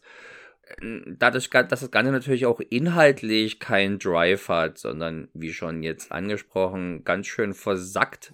Ist das, fühlen sich diese 100 Minuten, wie, viel, wie lang der Film hier ist, äh, länger an? Ja, zumal auch dann die Sachen, die funktionieren müssten oder die eigentlich, wie ich schon sagte, auf dem Papier gut klingen. Also ich, ich mag ja eigentlich so, so Screwball-Geschichten und auch diese Szene mit den fünf verschiedenen Parteien im Haus von Maggie Cheung, die nichts voneinander wissen dürfen, äh, die, die müsste eigentlich auch besser funktionieren, tut sie aber nicht, weil sie extrem erzwungen wirkt. Das merkt man daran, dass du teilweise den Fall hast, dass Leute sich offenbar nicht begegnen dürfen, obwohl dir als Zuschauer gar nicht klar ist, warum nicht. Also ich meine, gut, bei diesen bösen Revolutionären, da verstehst du es, dass sie nicht entdeckt werden wollen, aber wenn es dann darum geht, dass äh, Jackie Chan irgendwie nicht von, von Bildung entdeckt werden möchte, denk mir, und äh, hier das große Drama ist, und man, der darf uns nicht sehen, denke mir, warum eigentlich? Wo ist das Problem? Und nachher passiert es ja in dem Film, dass sie sich dann doch sehen und es wird auch, es hat auch keine Konsequenzen, dass sie sich dort in dieser Wohnung gesehen haben. Es war einfach eine völlig aus der Luft gegriffene äh, Angst, die dort hier den Zuschauer versucht wurde zu verkaufen, die aber keine echte, kein echtes Problem darstellte. Man hat nur wirklich ganz künstlich versucht, hier eine, eine Geheimhaltung aufrechtzuerhalten. Und das, Das ist ja natürlich häufig bei Screwball-Komödien. Wir hatten es schon mal, als wir über Twin Dragons gesprochen haben und diese Szene, wo sie da im Badezuber sitzen. Äh, da war es aber so Äh, absurd, das hat noch eine ganz eig- eigene Qualität. Und kürzer. Und, Und kürzer, kürzer. das stimmt. Ja, das geht hier halt, der, der, dem Film geht halt auch einfach ein Timing ab. Was er hat, immerhin, äh, wir hatten schon angesprochen, äh, Sammo Hang und Yeon Bio fehlen leider. Das ist natürlich schon traurig. Aber die waren ja bei einem vielleicht besseren Film gerade zu Werke. Eastern Condors. Ja, Vielleicht wären, vielleicht wäre er aber besser geworden, äh, der hier, wenn die mit dabei gewesen wären. Das Keine kann sein. Ahnung. Äh, Zumindest laut, ganz kurz laut, laut Biografie heißt, dass Golden Harvest unabhängig von allem Lust hatte, Jackie Chan wieder in Solo auftreten zu lassen und deswegen die vielleicht auch so nicht dazu gekommen wären bei dem Film, weil Ja, aber der hat ja nur erst kurz zuvor, ein Jahr zuvor, der Armor of God gemacht, ohne die beiden. Der übrigens, muss ich sagen, zwar ähnlich frustrierend ist, wie wenig Action es gibt, äh, vielleicht sogar noch weniger als hier, aber wenn sie kommt, die Action, ist sie zumindest geil. Der ist auch besser konzipiert. Der hat eine ansteigende äh, Spannungskurve Ja. und Actionkurve. Also der, es wird von Mal zu Mal größer und, und einfach besser, während hier halt Stückwerk reingeworfen wird. Ich will jetzt gar nichts auf den Film jetzt rumhacken. Und das, was du gesagt hast, er ist in Standard erstarrt. Das ist, ähm, der, er hat gefühlt, wird sich nichts getraut. Oder beziehungsweise man, man, man hat so seine, seine mittlerweile etablierten und erarbeiteten Points, die man halt abhaken will und das wird pflichtschuldigst getan, gefühlt. Dafür kann man hier die fünfeinhalb Leute, die es vielleicht in Deutschland gibt, äh, die sich so richtig auskennen im, beim Hongkong-Film, die kann man einladen und dann macht man halt ein Trinkspiel beim Film. Wer kennt wen? Und dann darf man einen trinken, weil anders als im ersten Teil, wo doch relativ wenig große Stars jetzt dabei sind, wollte man hier offenbar das Ganze kompensieren, sogar noch vielleicht überkompensieren. Gerade weibliche Rollen, wo sie ja im ersten Teil abseits von der Winnie Leung, die auch eher eine traurige Nebenrolle gespielt hat, als so cartoonartige Damsel in Distress, hat man jetzt hier das volle Programm. Ich möchte aufzählen, die wichtigsten zumindestens. Da haben wir also natürlich Maggie Chung, die hier, glaube ich, dann zum zweiten Mal mit ihm äh, zusammen ist, nach Police Story. Vor Police Story 2 war das der Film. Genau, dann haben wir Karina Lau, die könnte man kennen, jetzt aus jüngeren Filmen, äh, oh, wo der, glaube ich, auch schon mal 20 Jahre her ist, Infernal Affairs. Mir kommt es noch wie ein neuer Film vor. traurig, Es ist traurig. ein 2000er. Äh, aber Detective D zum Beispiel hat sie in allen drei der Joy, der Joy Hark-Filme die Kaiserin gespielt. Eine, eine Frau übrigens, eine Schauspielerin, die ich mit zunehmendem Alter deutlich besser finde, wenn es sie eben hier eher ähm, die nicht so niedliche Kompagnöse von Maggie Chung ist. Man hat sie dann aber mit ordentlicher Wollfrisur in Lethal Lady alias She Shot Straight gesehen. Ah, She Shoots Straight. Und so, dann haben wir Rosamund Kwan dabei. Ach ja, übrigens hat sie, hat, hat Carina Lau auch schon in Armor of God, also war, äh, zumindest wer die, wer die Langversion kennt und heute kriegt man ja nichts anderes mehr zu sehen, wo also diese Szenen mit dieser tollen Popband The Losers mit dabei sind, da war sie eine von denen. Und äh, ja, Rosamund Kwan, die vielleicht am bekanntesten ist für ihre Rolle als Jet Lees Love Interest Tante Yi in der Once Upon a Time in China Reihe. Die Tante natürlich.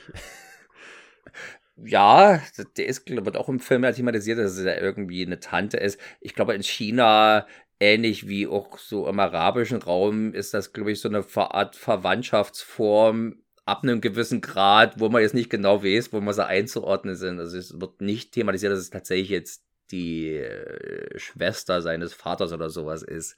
Naja, die mag ich auf alle Fälle auch recht gerne. Äh, und dann haben wir noch Regina Kent.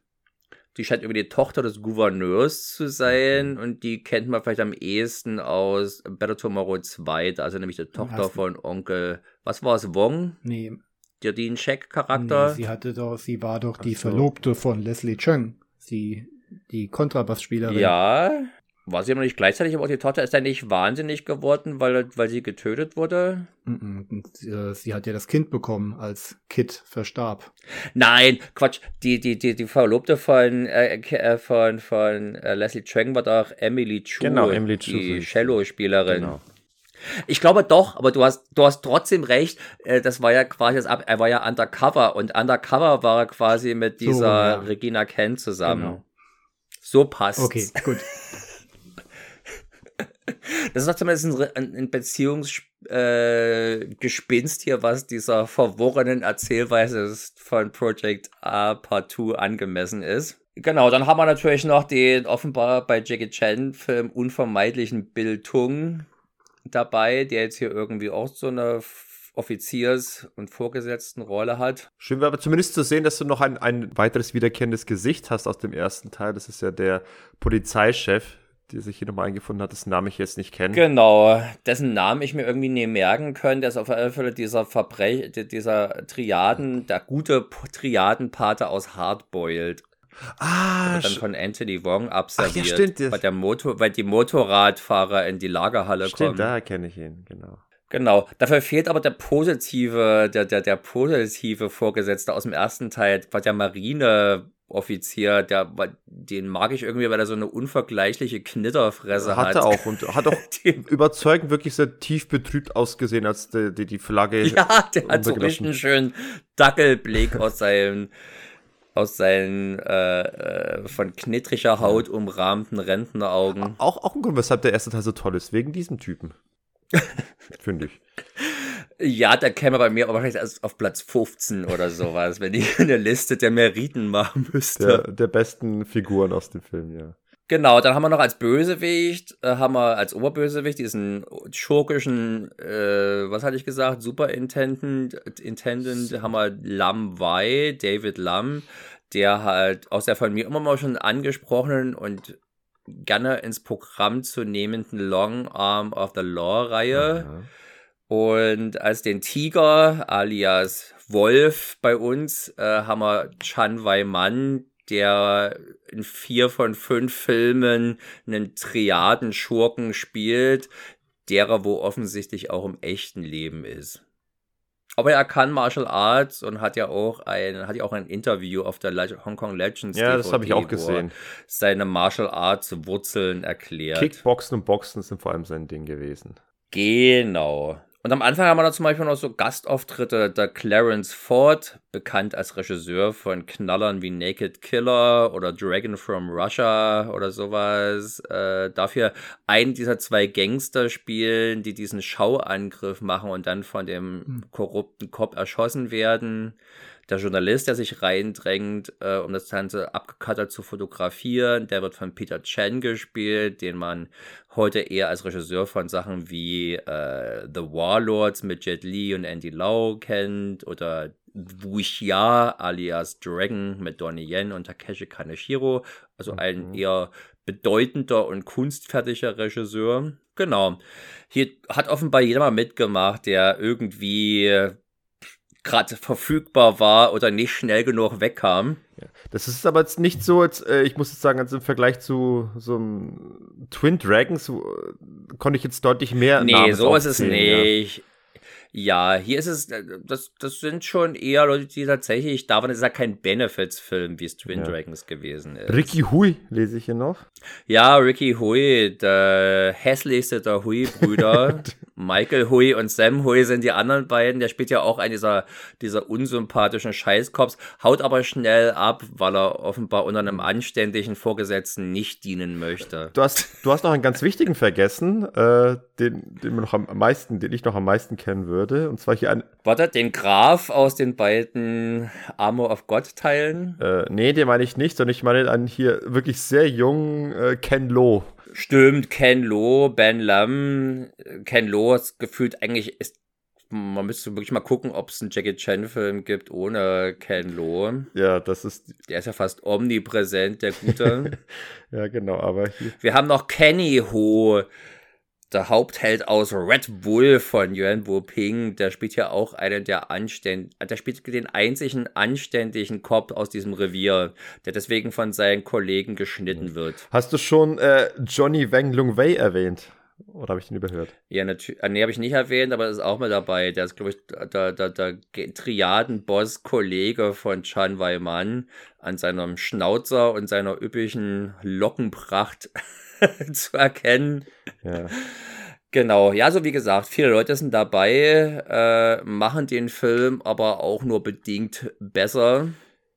Abseits dieses Trinkspielcharakters. Aber positiv kann man sagen, dass Michael Lai wieder als Komponist dabei ist und seine schönen Themen aus dem ersten Teil mitbringt. Viel Neues allerdings Ja, auch alle, auch, auch hier auf dieser Ebene kann der Film nicht so ganz überzeugen. Ich meine, man kennt zwar die, die schönen Themen aus dem ersten Teil, aber die werden irgendwie auch, ich glaube, weil alles andere drumherum nicht so richtig stimmt, äh, wird, finde ich, äh, punktet hier das Chor, jetzt, äh, wertet das Ganze nicht so wahnsinnig viel auf, zumal auch der Titeltrack, der neu eingesungen hier richtige Scheiße ist. also, also den mag ich ja gar nicht und der wirkt auch das steht für mich stellvertretend für diesen Film, so, so ein bisschen wirklich so ein ideenloser Kanto-Pop, mit dem man jetzt irgendwie versucht, irgendwie äh, dem Film irgendwie eine Identität zu verleihen, aber nicht so richtig eigenes sein will.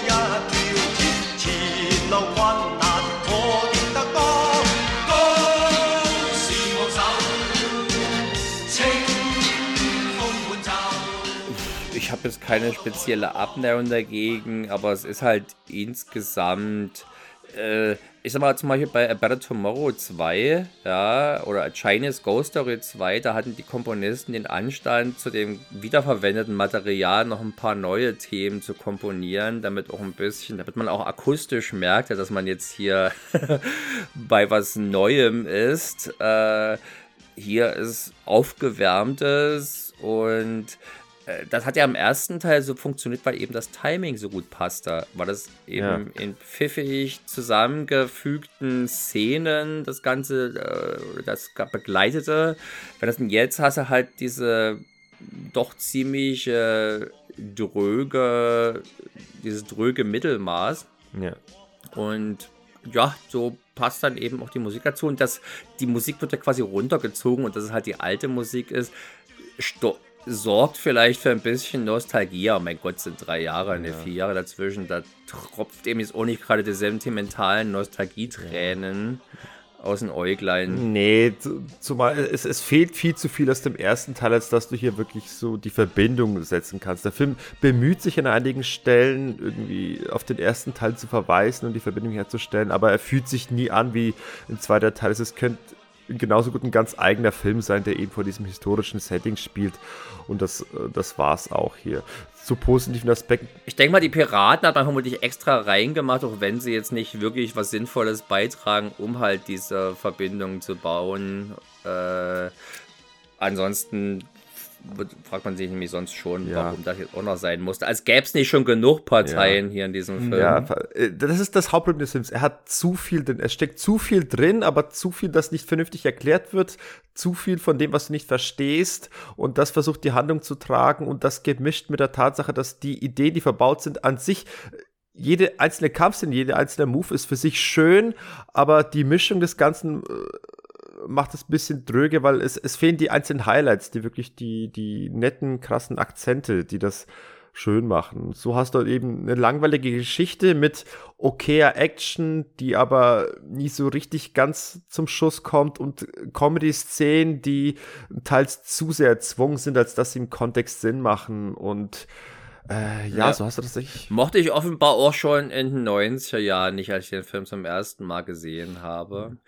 Aber er ist halt auch nie wirklich schlecht. Das ist halt so ein bisschen, man zweifelt an sich selber, warum das gerade so vergleichsweise wenig Spaß macht im Vergleich zum ersten Teil, weil so massiv viel schlechter sind die Einzelkomponenten jetzt vielleicht nicht. Es ist halt aber, wie es quasi zusammenspielt oder ja. eben das nicht tut, ja, der Mangel an Zusammenspiel, ähm, das ist halt in seiner Gesamtheit deutlich an Wirkung verliert im Vergleich zum Vorgänger. Ja, eben auch das und Finale. Ich, ich möchte es eigentlich cool finden, weil eigentlich passiert viel cooles Zeug da drin und auch äh, die herausragenden Dinge sind irgendwie, dass er mal so zu Chilis greift und die isst und damit die Leute dann bespuckt mit den zerkauten Chilis, um sich zu Wehr zu ja, setzen. Ja, aber dafür schaue ich jetzt auch keinen Jackie ja, Chan-Film. Oder diese Sache, wo er dann kämpft in diesem, in diesem Zylinder, in dieser, dieser riesen ja. Walze, die wir was sind da drin? Hühner oder so? Hühnerfedern waren da, ja. Da so Federn raus. Das, hätte so, das hätte eine ja, coole genau. Szene sein können, aber viel mehr als dass sie da ein bisschen rumrennen wie die Hamster im Laufrad, äh, passiert da auch nicht, zumal es ein bisschen eine undankbare ja. Kameraperspektive ist, weil du offenbar nicht mit der Kamera da drin sein konntest. War wahrscheinlich logistisch, technisch nicht stemmbar, deswegen muss man vor außen drehen, wo du eigentlich nur viel vom Gitter siehst und nur zur Hälfte die Leute, die da drin sind, äh, hilft dem Ganzen auch nicht. Die Szene, wo Jackie Chan sich im Mörser befand, die ist noch einigermaßen semi-spannend. Vielleicht. Ja, die ist schon noch eine der besseren Szenen. Ja, aber. Ich wünschte mir fast, der Film wäre schlechter. Mhm. Na, damit man so mhm. richtig guten Gewissens drüber herziehen kann. So scheue ich mich fast. Der ist nicht so richtig schlecht, weil mittelprächtige und nicht so wirklich hundertprozentig funktionierende Geschichten hast du ja nun bei Jackie Chan Filmen im ha äh, Haufenweise. Aber selten frustriert es mich so wie hier. Der hat so ein bisschen die schlechtesten Elemente aus Miracles. Na? Mhm. Der, wo du ja auch sehr lange actionlose Passagen hast und sowas. Aber da muss ich sagen, wenn dort Action kommt, ist es auch schon besser als hier Und dann ist alles auch noch ein bisschen schicker fotografiert und die Handlung ist zwar jetzt nicht gerade hochspannend, aber ergibt doch noch mehr Sinn und noch mehr Drive, als das hier ja. der Fall ist. So wirkt so ein bisschen wie so eine Fingerübung dafür. Ja, also. Die aber weder äh, quasi die Souveränität hat von Miracles, noch eben das bietet, was die Filme davor hatten. Ja. Ein unglücklicher Film. Vielleicht von den Jackie Chan Regiearbeiten auf alle Fälle aus den 80er meine, die, die, die mir am unliebsten die, ist. Die schwächste. Aber er sagt ja selber, nach dem Stress, den er in Arm auf Gott hatte, fast tatsächlich umgekommen bei einem Stunt und äh, da wurde es ja, wie er selbst sagt, ruhiger angehen lassen. Und da hast du eben so, eben so einen dahin plätschernden. Konnte er, nicht, konnte er nicht im Krankenhausbett es ruhiger angehen lassen, nee. mal die Seele ja. baumeln und, lassen. Und trotzdem war ja der Film nochmal arschteuer und hat Kulissen aufgebaut, die, die zumindest auf was Ausstattung angeht, kann man den Film ja sehr loben. Da sieht er sehr gut aus und offenbar, wie es uns das Wikipedia-Wissen wieder wissen lässt, äh, wurden diese Kulissen auch beibehalten, auch für viele andere Produktionen noch genutzt, weil die so ergiebig gewesen sind, offenbar. Echt, ich weiß es vor allem von einer, nämlich Inspector Wears Skirt alias Top Squad mit, mit Cynthia, Cynthia Rothrock. Der Rothrocken. Rothrock. Ja, am Anfang, glaube ich, vor allem. Und im Finale, naja. äh, ich aber er ist in Miracles äh, hat direkt fast Verschwenderisches in der Ausstattung mhm. und auch in der Art, wie die Kamera das einfängt. Das, hat ja, das war das, das Entstehungsgrund für Miracles gewesen. Naja, das hat er hier eben auch noch nicht in dem Maße. Also der, als, als reiner Augenschmaus geht er jetzt auch nur halbwegs durch. Ja, nee, also äh, optisch, ausstattungsmäßig kommt, geht auf jeden Fall klar. Das ist dann schon ein schön anzusehen, der Film, wenn du so möchtest. Aber äh, mehr ist es dann ja. auch nicht. Also wir können auch fast schon mal ein Fazit Fazit ziehen. Wobei ich, ich, ich hätte noch kurz auf eine Szene wäre ich eingegangen, noch mal kurz auf das Thema äh, Revolution und gleichzeitig auf Jackie Chans pol eigene politische Agenda einzugehen. Ah, ja. Ach, die hast du auch schon aufgeschrieben, ja. Äh, wo er dann kurz sich mit den Revolutionären da unterhält und dann auch wieder so. Mit wem? Mit Carina Lau, glaube ich, oder? Oder war es Rosamund Kwan? Mit einer von ich, denen, mit einer der weiblichen Das ist wieder das Problem des Films. Ich weiß nicht, wer was, wem, wie, wo gesagt hat in diesem Film. Und ich habe den mehrfach gesehen und trotzdem, ich krieg's nicht zusammen. Nachdem, nachdem quasi die Heldentaten bestritten sind und die Revolutionären si sich verabschieden, schreibt er ihr noch ins Stammbuch, dass er kommt nicht aus seiner Haut raus. Gesetze sind da, um befolgt zu werden. Alles andere ist doch Anarchie, aber er wünscht ihr trotzdem alles Gute. Ja. ja, oder halt der, der, kleine Vortrag, den er da hält. Also in meiner Fassung war das ja äh, dann im, im O-Ton, offenbar hat die Szene gefehlt. Äh, ich habe den Film übrigens neulich zum ersten Mal vollständig gesehen. Die Splendid-Fassung davor war eben auch um, hat jetzt nicht diese Szenen parat und jedenfalls, äh, da hält er dann einen Vortrag darüber, dass ja Revolution schön und gut, aber äh, wir wissen ja nicht, was danach ist war im Prinzip seine Position. Das ist mal so ein bisschen Widerspruch zu den Charakter, den er eigentlich aufbaut. Äh, also jemand, das sieht man auch in Dranks Forever, ist ja gerne je, äh, in, in Project A, da ist ja jemand, der sich gern ein bisschen gegen Obrigkeiten äh, wendet, der gern den Polizeichef irgendwie anmault und auch äh, seinen Dienst quittiert, um sein eigenes Ding zu machen. Also er, er, er ist schon aufmüpfig gegen Obrigkeiten, aber dann nicht zu sehr, sodass er sagt, aber ganz groß das System hinterfragen möchte, ist aber dann doch nicht. Und mm, ja, also direkt aufmüpfig ist er nicht. Da wird ja nun tatsächlich in eine andere Einheit, äh, wo er von jemandem befehligt wird, der ihn explizit nicht mag und drangsaliert.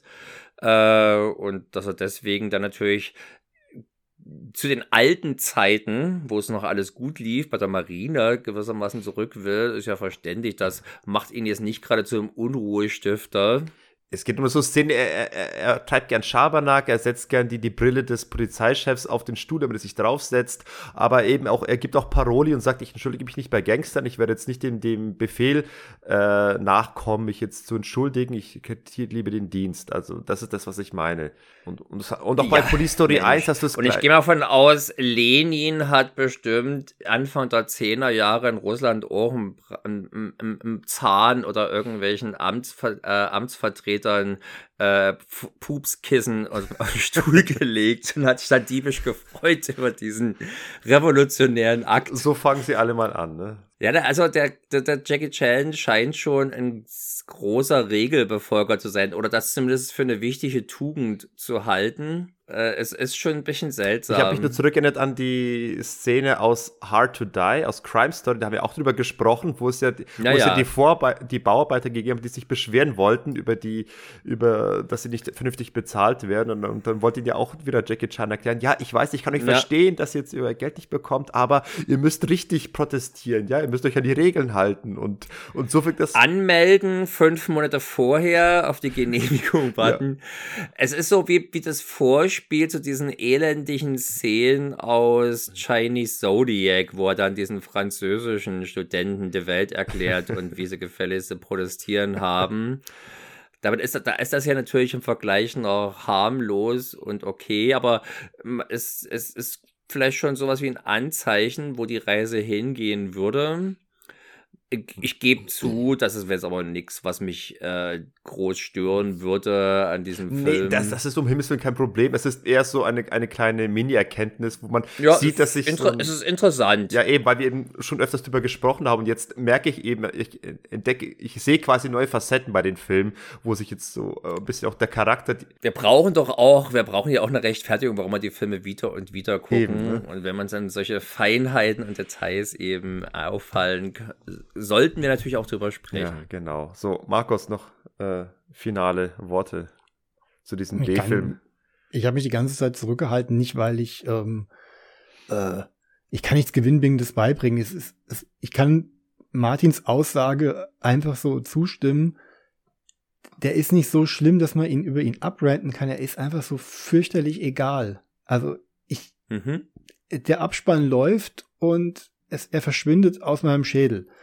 Ja. Und das macht er jedes Mal. Ich habe ja wirklich dann, können wir ja mal einbinden, ich habe ja wirklich am Anfang auch gesagt, ich habe nicht so das große Interesse, den jetzt wirklich zu besprechen, aber na gut, ich habe ja auch einen gewissen Arbeitsethos, was das dann halt angeht.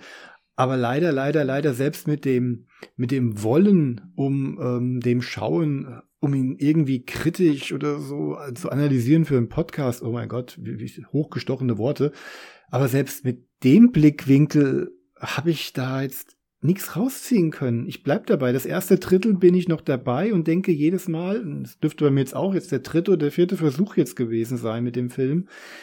Er fängt doch eigentlich gut an. Wo war denn eigentlich mein Problem? Und dann kommt halt, ja, ich lass es Minute 35 sein und das Ganze fällt in sich zusammen. Alles erstarrt in, in, in Konventionen. Die Action ist nie wirklich toll, denn du hast dieses, das, das Segment mit den aneinandergeketteten ähm, Hauptfiguren, also Jackie Chan und ähm, der korrupte Polizist, dessen Name ich jetzt leider vergessen habe. Ähm, Lamwei. ja. Selbst da ist nichts. Oder Chun. Chun, okay, Chun. Ähm, selbst da ist, ich kann, ich habe nicht ein einziges, äh, einen einzigen Abschnitt, an den ich mich jetzt noch irgendwie erinnern könnte, weil er irgendwie herausragend wäre. Was, was in anderen Nee. Filmen irgendwie ein Riesen-Highlight gewesen wäre, ja, was vielleicht sogar in Konkurrenz mit der Fahrradverfolgung hätte treten können, verpufft hier komplett. Und dann äh, hier der, der politische Subtext, den ihr jetzt gerade lang und breit ausgesprochen habt. Es, auch das, es macht den Film nicht besser, es macht den Film nicht schlechter. Es ist halt nur auch eine weitere Szene, die halt so bleischwer in dieser sowieso schon nicht sonderlich glücklichen oder Flow liefernden Dramaturgie abläuft, dass man irgendwann nur noch da sitzt, äh, du hättest mir jetzt auch ähm, ein Kochrezept für gebratenen Reis vorlesen können, es hätte denselben emotionalen Impact gehabt. Hätte ich aber Hunger gemacht. Ja. Aber Dann es, hättest es vielleicht gibt früher zumindest- abgeschaltet. Es gibt zumindest Szenen, die memorabel genug sind und waren, dass wenn der Film drauf zusteuert, sie sich mir wieder ein, äh, dass es mir wieder hochkommt und denken, ach scheiße, die kommt, diese Szene kommt ja auch noch und diese, diese äh, Handschellen-Szene mit Lamwei, die halt, das ist tatsächlich aber auch eine Art von Humor, die ich explizit gar nicht mag. Na? Und da dachte ich schon, oh, das sind auch alles Szenen, die dauern eigentlich gar nicht so lange, fühlen sich aber ewig immer an. Das ist genau das, was. Und da gibt's auch ja, genau. da gibt's ja echt mehrere davon. Der ganze Mittelteil besteht wirklich aus einer Aneinanderreihe von Sachen, die gefühlte, gefühlte Giganto-Gags sind, aber natürlich nie gigantisch zünden. Und das ja. Finale fühlt sich auch nicht wie ein, wie ein Höhepunkt oder wie ein Finale an, als ob, als ob der Film sich schämt dafür, sich ein Finale zu verdienen verpufft es dann halt auch alles. Das ist ja, es gibt so ein paar coole Bilder, ja, finde ich. Ein paar coole Bilder, aber es macht aber keine coole Action Ja. zum Beispiel. Also wie gesagt, optisch finde ich den finde ich den gut. Ich mag das Set, das sie da aufgebaut haben. Das habe ich vorhin schon mal gesagt. Ich der wirkt auch größer, er wirkt auch hübscher in einer gewissen Form, obwohl er ja natürlich jetzt diesmal nicht mehr so die nicht mehr so in die Weite geht wie der erste Teil, der ja dann auch mal Mhm. dann sich aus der Stadt rausbewegt und ich die Stadt im ersten auch mag, weil mh, weil, weil mh, sie mag nicht so, so, so, so detailreich sein, nicht so groß sein. Es wirkt alles ein bisschen kleiner, ein bisschen dörflicher, ein bisschen überschaubarer. Finde ich gut. Und der zweite hat halt, macht halt mehr, ist halt ein typisches, eine typische Fortsetzung mit höher, größer, weiter. Ja, aber ich, ich Ja. verliere meinen Punkt genau wie der Film selbst. Aber, ich hab- aber, wir, aber wir, wir wiederholen uns auch jetzt schon äh, Ja, die ganze Zeit bei dem das. Film. es ist der Transformers 2 dieser Reihe. So weit, denke ich mir, würde jetzt keiner gehen, aber äh, es ist eine der Art von Filme, die, wenn du einen Trailer siehst, dann bekommst du jede Menge Dinge zu sehen im Trailer, auf die du Bock hast. Du denkst, oh Ja. geil. Ich hatte vorhin die Hong Kong Legends DVD drinne und dort hat man die Menüs sind immer so Monta so Highlight-Montagen mit schmissiger Musik untermalt. Und dachte ich mir, Mensch, wo war denn dieser Film die ganze Zeit, die ich jetzt dieses trübselige Ding geguckt habe? Da, da ist offenbar genug Zeugs drin, um, äh, um ein paar schicke Sachen, äh, ein paar schicke Montagen, ein paar schicke Videos draus zu machen. Aber er ist halt weniger als die Summe seiner Teile. Äh, das leider. Unterm Strich bleibt ein leider eher flaches, durchschnittliches, leider wirklich langweiliges Jackie Chan Vehikel. Also innerhalb von dem Schaffen von Jackie Chan wahrscheinlich eher Durchschnitt. Äh, innerhalb, ich, ich glaube, wenn man das, die komplette Filmografie be betrachtet und auch den, den ganzen richtigen Shot mit betrachtet, ist er noch überdurchschnittlich, vielleicht sogar gut. Aber gemessen dann wirklich an seinen Glanztaten, an seinen Glanzstücken, die alle in den 80ern stattgefunden haben, wenn man da von Police Story, Dragons Forever und Wheels on Meals kommt und Project A natürlich, dann, dann fällt dir schon auf, dass das hier deutlich äh, spaßbefreiter ist. Obwohl er, obwohl er Spaß machen Ich mach, mal möchte. die, ich mach mal die, ich, ich mach mal die kühne Ansage, wenn mich jetzt jemand mit der Waffe bedrohen würde und sagt, du schaust dir jetzt entweder diesen Film an oder Vanguard, würde ich mir Vanguard anschauen. Hm, ja, ich vermutlich auch insofern, weil ich den vielleicht nochmal neu schätzen lernen möchte. Ich erst einmal gesehen, von daher. Aber wir müssen noch hinzufügen, äh, ich möchte mal äh, das, den Film und den Podcast beenden mit äh, einem Review, das ich hier bei, bei Letterbox entdeckt habe. Und zwar schreibt da jemand, dass er hat offenbar das Buch gelesen, äh, 1001 Filme, die man gesehen haben muss, bevor man stirbt. Kennt ihr das? Genau. Ich weiß, dass es gibt. Von, aus deinen Erzählungen. Aus meiner Erzählung, genau. Und äh, offenbar ist in dieser Enzyklopädie ist unter anderem als einziger Jackie Chan-Film eben Project A Teil 2 genannt worden, als der Jackie Chan-Film, den man offenbar gesehen haben muss. Und darüber beschreibt, und der Review beschreibt sich auch über diese Tatsache, dass es eben den Film und nicht äh, ein Police Story oder sowas erwischt hat. Mhm. Nein, es ist Teil, Project A Teil 2, der es in diese Liste geschafft hat. Wahrscheinlich hat er nicht mehr viel Lebenszeit vor sich und möchte das Gefühl haben, dass, er, dass sie länger dauert, als sie ist. Ja, ein schöne, das ist eine kluge Annahme. Das äh, schönes Fazit. Denn ich würde nicht den Begriff langweilig mit dem Film verbinden und das soll jetzt mein abschließendes äh, Fazit jetzt auch sein. Ich, ich sage jetzt nicht langweilig zu dem Film, ich sage zäh. Zäh. Und das Hm. fasst es einfach für mich rundum zusammen. Diese drei kleinen Buchstaben. Und damit Ich schließe ich. einen Mangel an, ich nenne es einen Mangel an Kurzweil. Mangel an Kurzweil. Ich nenne es ent enttäuschend mittelmäßig. Ja, das denke ich mal So, passt. das passt gut. Gut, aber äh, es passt auf jeden Fall auch hier die Runde. Das war wieder schön mit euch. Und das soll es jetzt aber auch jeden Fall erstmal mit Jackie Chan gewesen sein. Für, Im Jahr 2023. Für, für, genau. Und dann kommt der Jackie January. dann kommt den, den übrigens der, der, Martin vorgeschlagen hat, möchte ich an dieser Stelle erwähnen. Ich habe aber ich habe ihn nur das Wortspiels vorgeschlagen, nicht weil ich das jetzt unbedingt möchte. Okay. Na, naja, wer A sagt, muss ich auch meine, sagen. ich mich schlagen lasse, ja. Wie üblich kann ja unsere geliebte Hörerschaft ruhig uns sich, sich an uns und insbesondere an den Sergei wenden, und, um Vorschläge oder Protest oder, einzulegen. Und Drohbriefe schicken, was auch immer, ne? Die könnt ihr wie immer schicken an äh, contraspirit.gmail.com. So. oder auch ein Nachtprogramm.gmail.com. Nee, Nachtprogramm-Podcast, Entschuldigung. Genau. Ach ja, ich könnte mal eben mal kurz noch hier die Social Media Hinweise machen, weil sich einiges getan hat. Auf Twitter befinden wir uns nicht mehr. Dort werdet ihr uns nicht mehr finden. Dafür aber bei, bei Blue Sky, falls ihr einen tollen Code erhalten habt, ihr könnt euch bei uns melden. Wir haben, glaube ich, auch noch welche rumliegen. Und ansonsten vor allem Instagram, Instagram. Dort findet ihr uns weiterhin äh, teasern und labern schreiben und Stories schicken, was auch immer, was euch, was worauf ihr Bock habt, falls ihr euch in diesen Welten äh, auffindet. Aber ich glaube, damit soll es auch gut sein. Ich glaube, TikTok würde ich jetzt nicht noch aufmachen wollen. Da, ich glaube. Oh, das ist doch ein Format genau für dich gemacht. Ja, wahrscheinlich. Ich habe doch nicht mehr erst reingeguckt, aber wenn ich erstmal damit anfange, bin ich wahrscheinlich für, für, für alle Ewigkeiten verloren.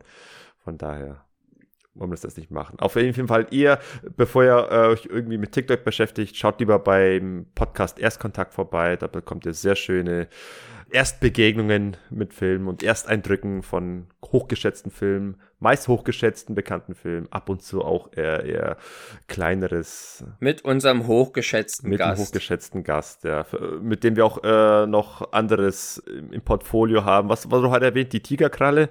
Tiger Claws, ja. Die Tiger Claws, dann könnte das ein potenzieller nächster Kandidat sein. Wobei ich äh, noch nicht sicher bin, ob wir nicht schon alles an im Bereich 90, früh 90er Jahre Videothekenklopper abgearbeitet haben. Da ist doch bestimmt noch, was. noch lange, Was? noch lange Wie kommst du denn auf die? Das, wir haben ja noch nicht mal die, die, die, die den Gipfel des Eisbergs äh, richtig angegangen. Okay, okay das, dann, dann gibt es da noch Nachholbedarf. Also vieles, worauf es sich noch zu lo äh, freuen lohnt im nächsten Jahr, da kommt doch bestimmt vieles.